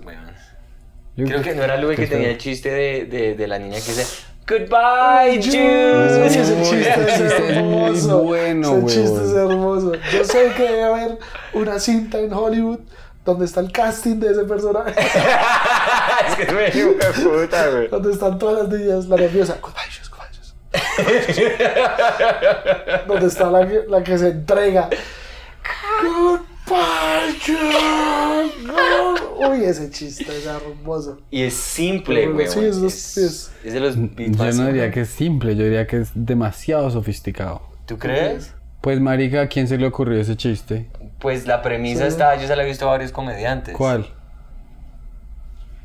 Como el que, no sé qué, creo que es Antonio que tiene ese chiste. Uy, ojo, Uh, ojo, uh. uy, uy, le va a ¿Qué está diciendo? Disculpe si ya estamos comparando CK con No, Sanin. no mentiras, pero tiene un yo, chiste. yo respeto a Sanin porque lo, lo he conocido un par de veces, pero No, pero la premisa, No por respeta. ejemplo, la premisa, la premisa es que él dice que quién fue el que contrataron en la NASA para hacer el conteo de 10, 9, 8, Ok. 7. Es como el No, pues, casting pues de la, pues la premisa de. Que es una premisa que es. Ya es. No sé si la premisa hack, pero puede ser. Que es. El primero que. El primero que se le ocurrió ordeñar una vaca que estaba pensando. Entiendo, El sí, sí. primero que se le ocurrió amarrarse en zapatos. ¿sí? Como O, el primero, o sea, lo que pasa es que es un... Es, es, como un recurso. es- hay, hay un punto muy grande que es que sea un niño. Sí, sí, sí, obviamente la claro, Sí, que la mamá. No, no, necesitamos una sí. niña renace y las mamás así, "Ay, hijo de puta. O sea, Sí, sí, hay- obviamente. hay, tantos elementos de crueldad a la misma vez que... No, y, y, y es que, el, o sea, los mejores chistes están ahí. Por ejemplo, eh, ¿usted, ¿usted conoce eh, las películas de Tyler Perry? Sé quién es, pero no. Tyler Perry es una persona que se viste de mujer, o sea, es, Sí. es lo más jaco... Es como... ¿qué, ¿Cuál es un Eh. comediante súper jacoso aquí en Colombia? Eh, Pedro González. Además de mí... Yo No, un día- pero está hablando de un día- yo un día- hediondo, yo un día- así Yo un como- día le iba a hacer un chiste a Pedro, pero Pedro no entendió el chiste. O sea, Pedro me, me dañó el chiste. ¿Cuál fue Claro. el chiste? Porque Pedro es una wea. Usted sabe que son los, los plastichistes, ¿no? También caras. Ah, uy, Plastichistes. Ok, me imagino que son animados, que que son... De plastilina, pues. Sí. Que son como, como los reencauchados, pero de plastilina. Ah, sí, los, sí, sí, sí, ya sé Ok, cuáles son. ok. Sí, sí, sí. Sí, sí, sí, plastichistes. sí, sí, sí. Ok. ¿Qué- ¿Cómo se dice plastichistes en inglés? Play. Dough. Pedro Jokes.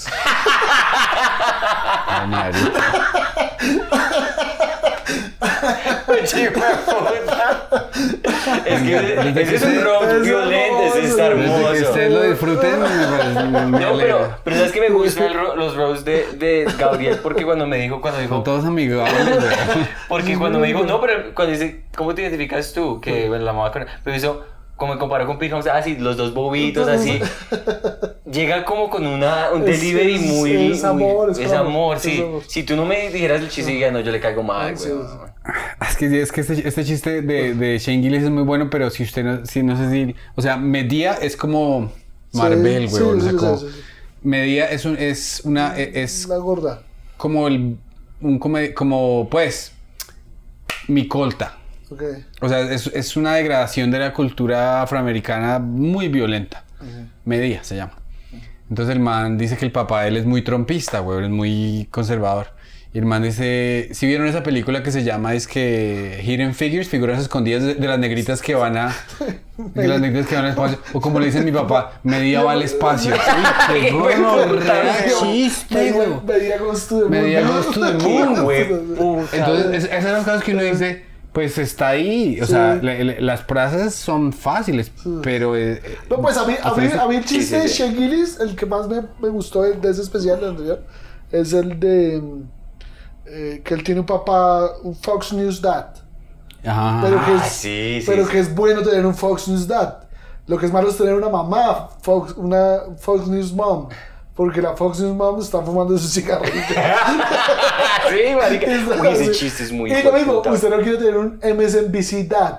Porque la MSNBC Dad fastidio, es todo, weón. eh, todo quiere- la pareja correcta es un Fox News Dad y un En- MSNBC Mom. Que Claro. ese chiste es muy Y, y- bueno. y- y la comedia más sofisticada, volviendo a eso, es lo más simple, weón. Porque es como decir, oiga, pero si esto, esto, entonces, pero ¿por qué no esto? Lo, lo dice Shane Gillis, que estaba peleando con una chica porque el man dijo, fui a una de...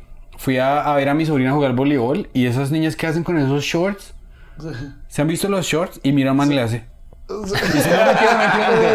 Entonces que la vieja estaba peleando y, y la, la, la- la novia del roommate del man, eh, que la vieja le dijo, pero usted es bobo, necesitamos eso para, mover- para movernos en velocidad. Y el man dijo, eh, no, yo he visto la NBA. y después, de- después de- además, además yo vi a mi sobrino que tiene síndrome de Down jugar voleibol y ellos tenían shorts bien amplios. Entonces, ¿qué es la mierda?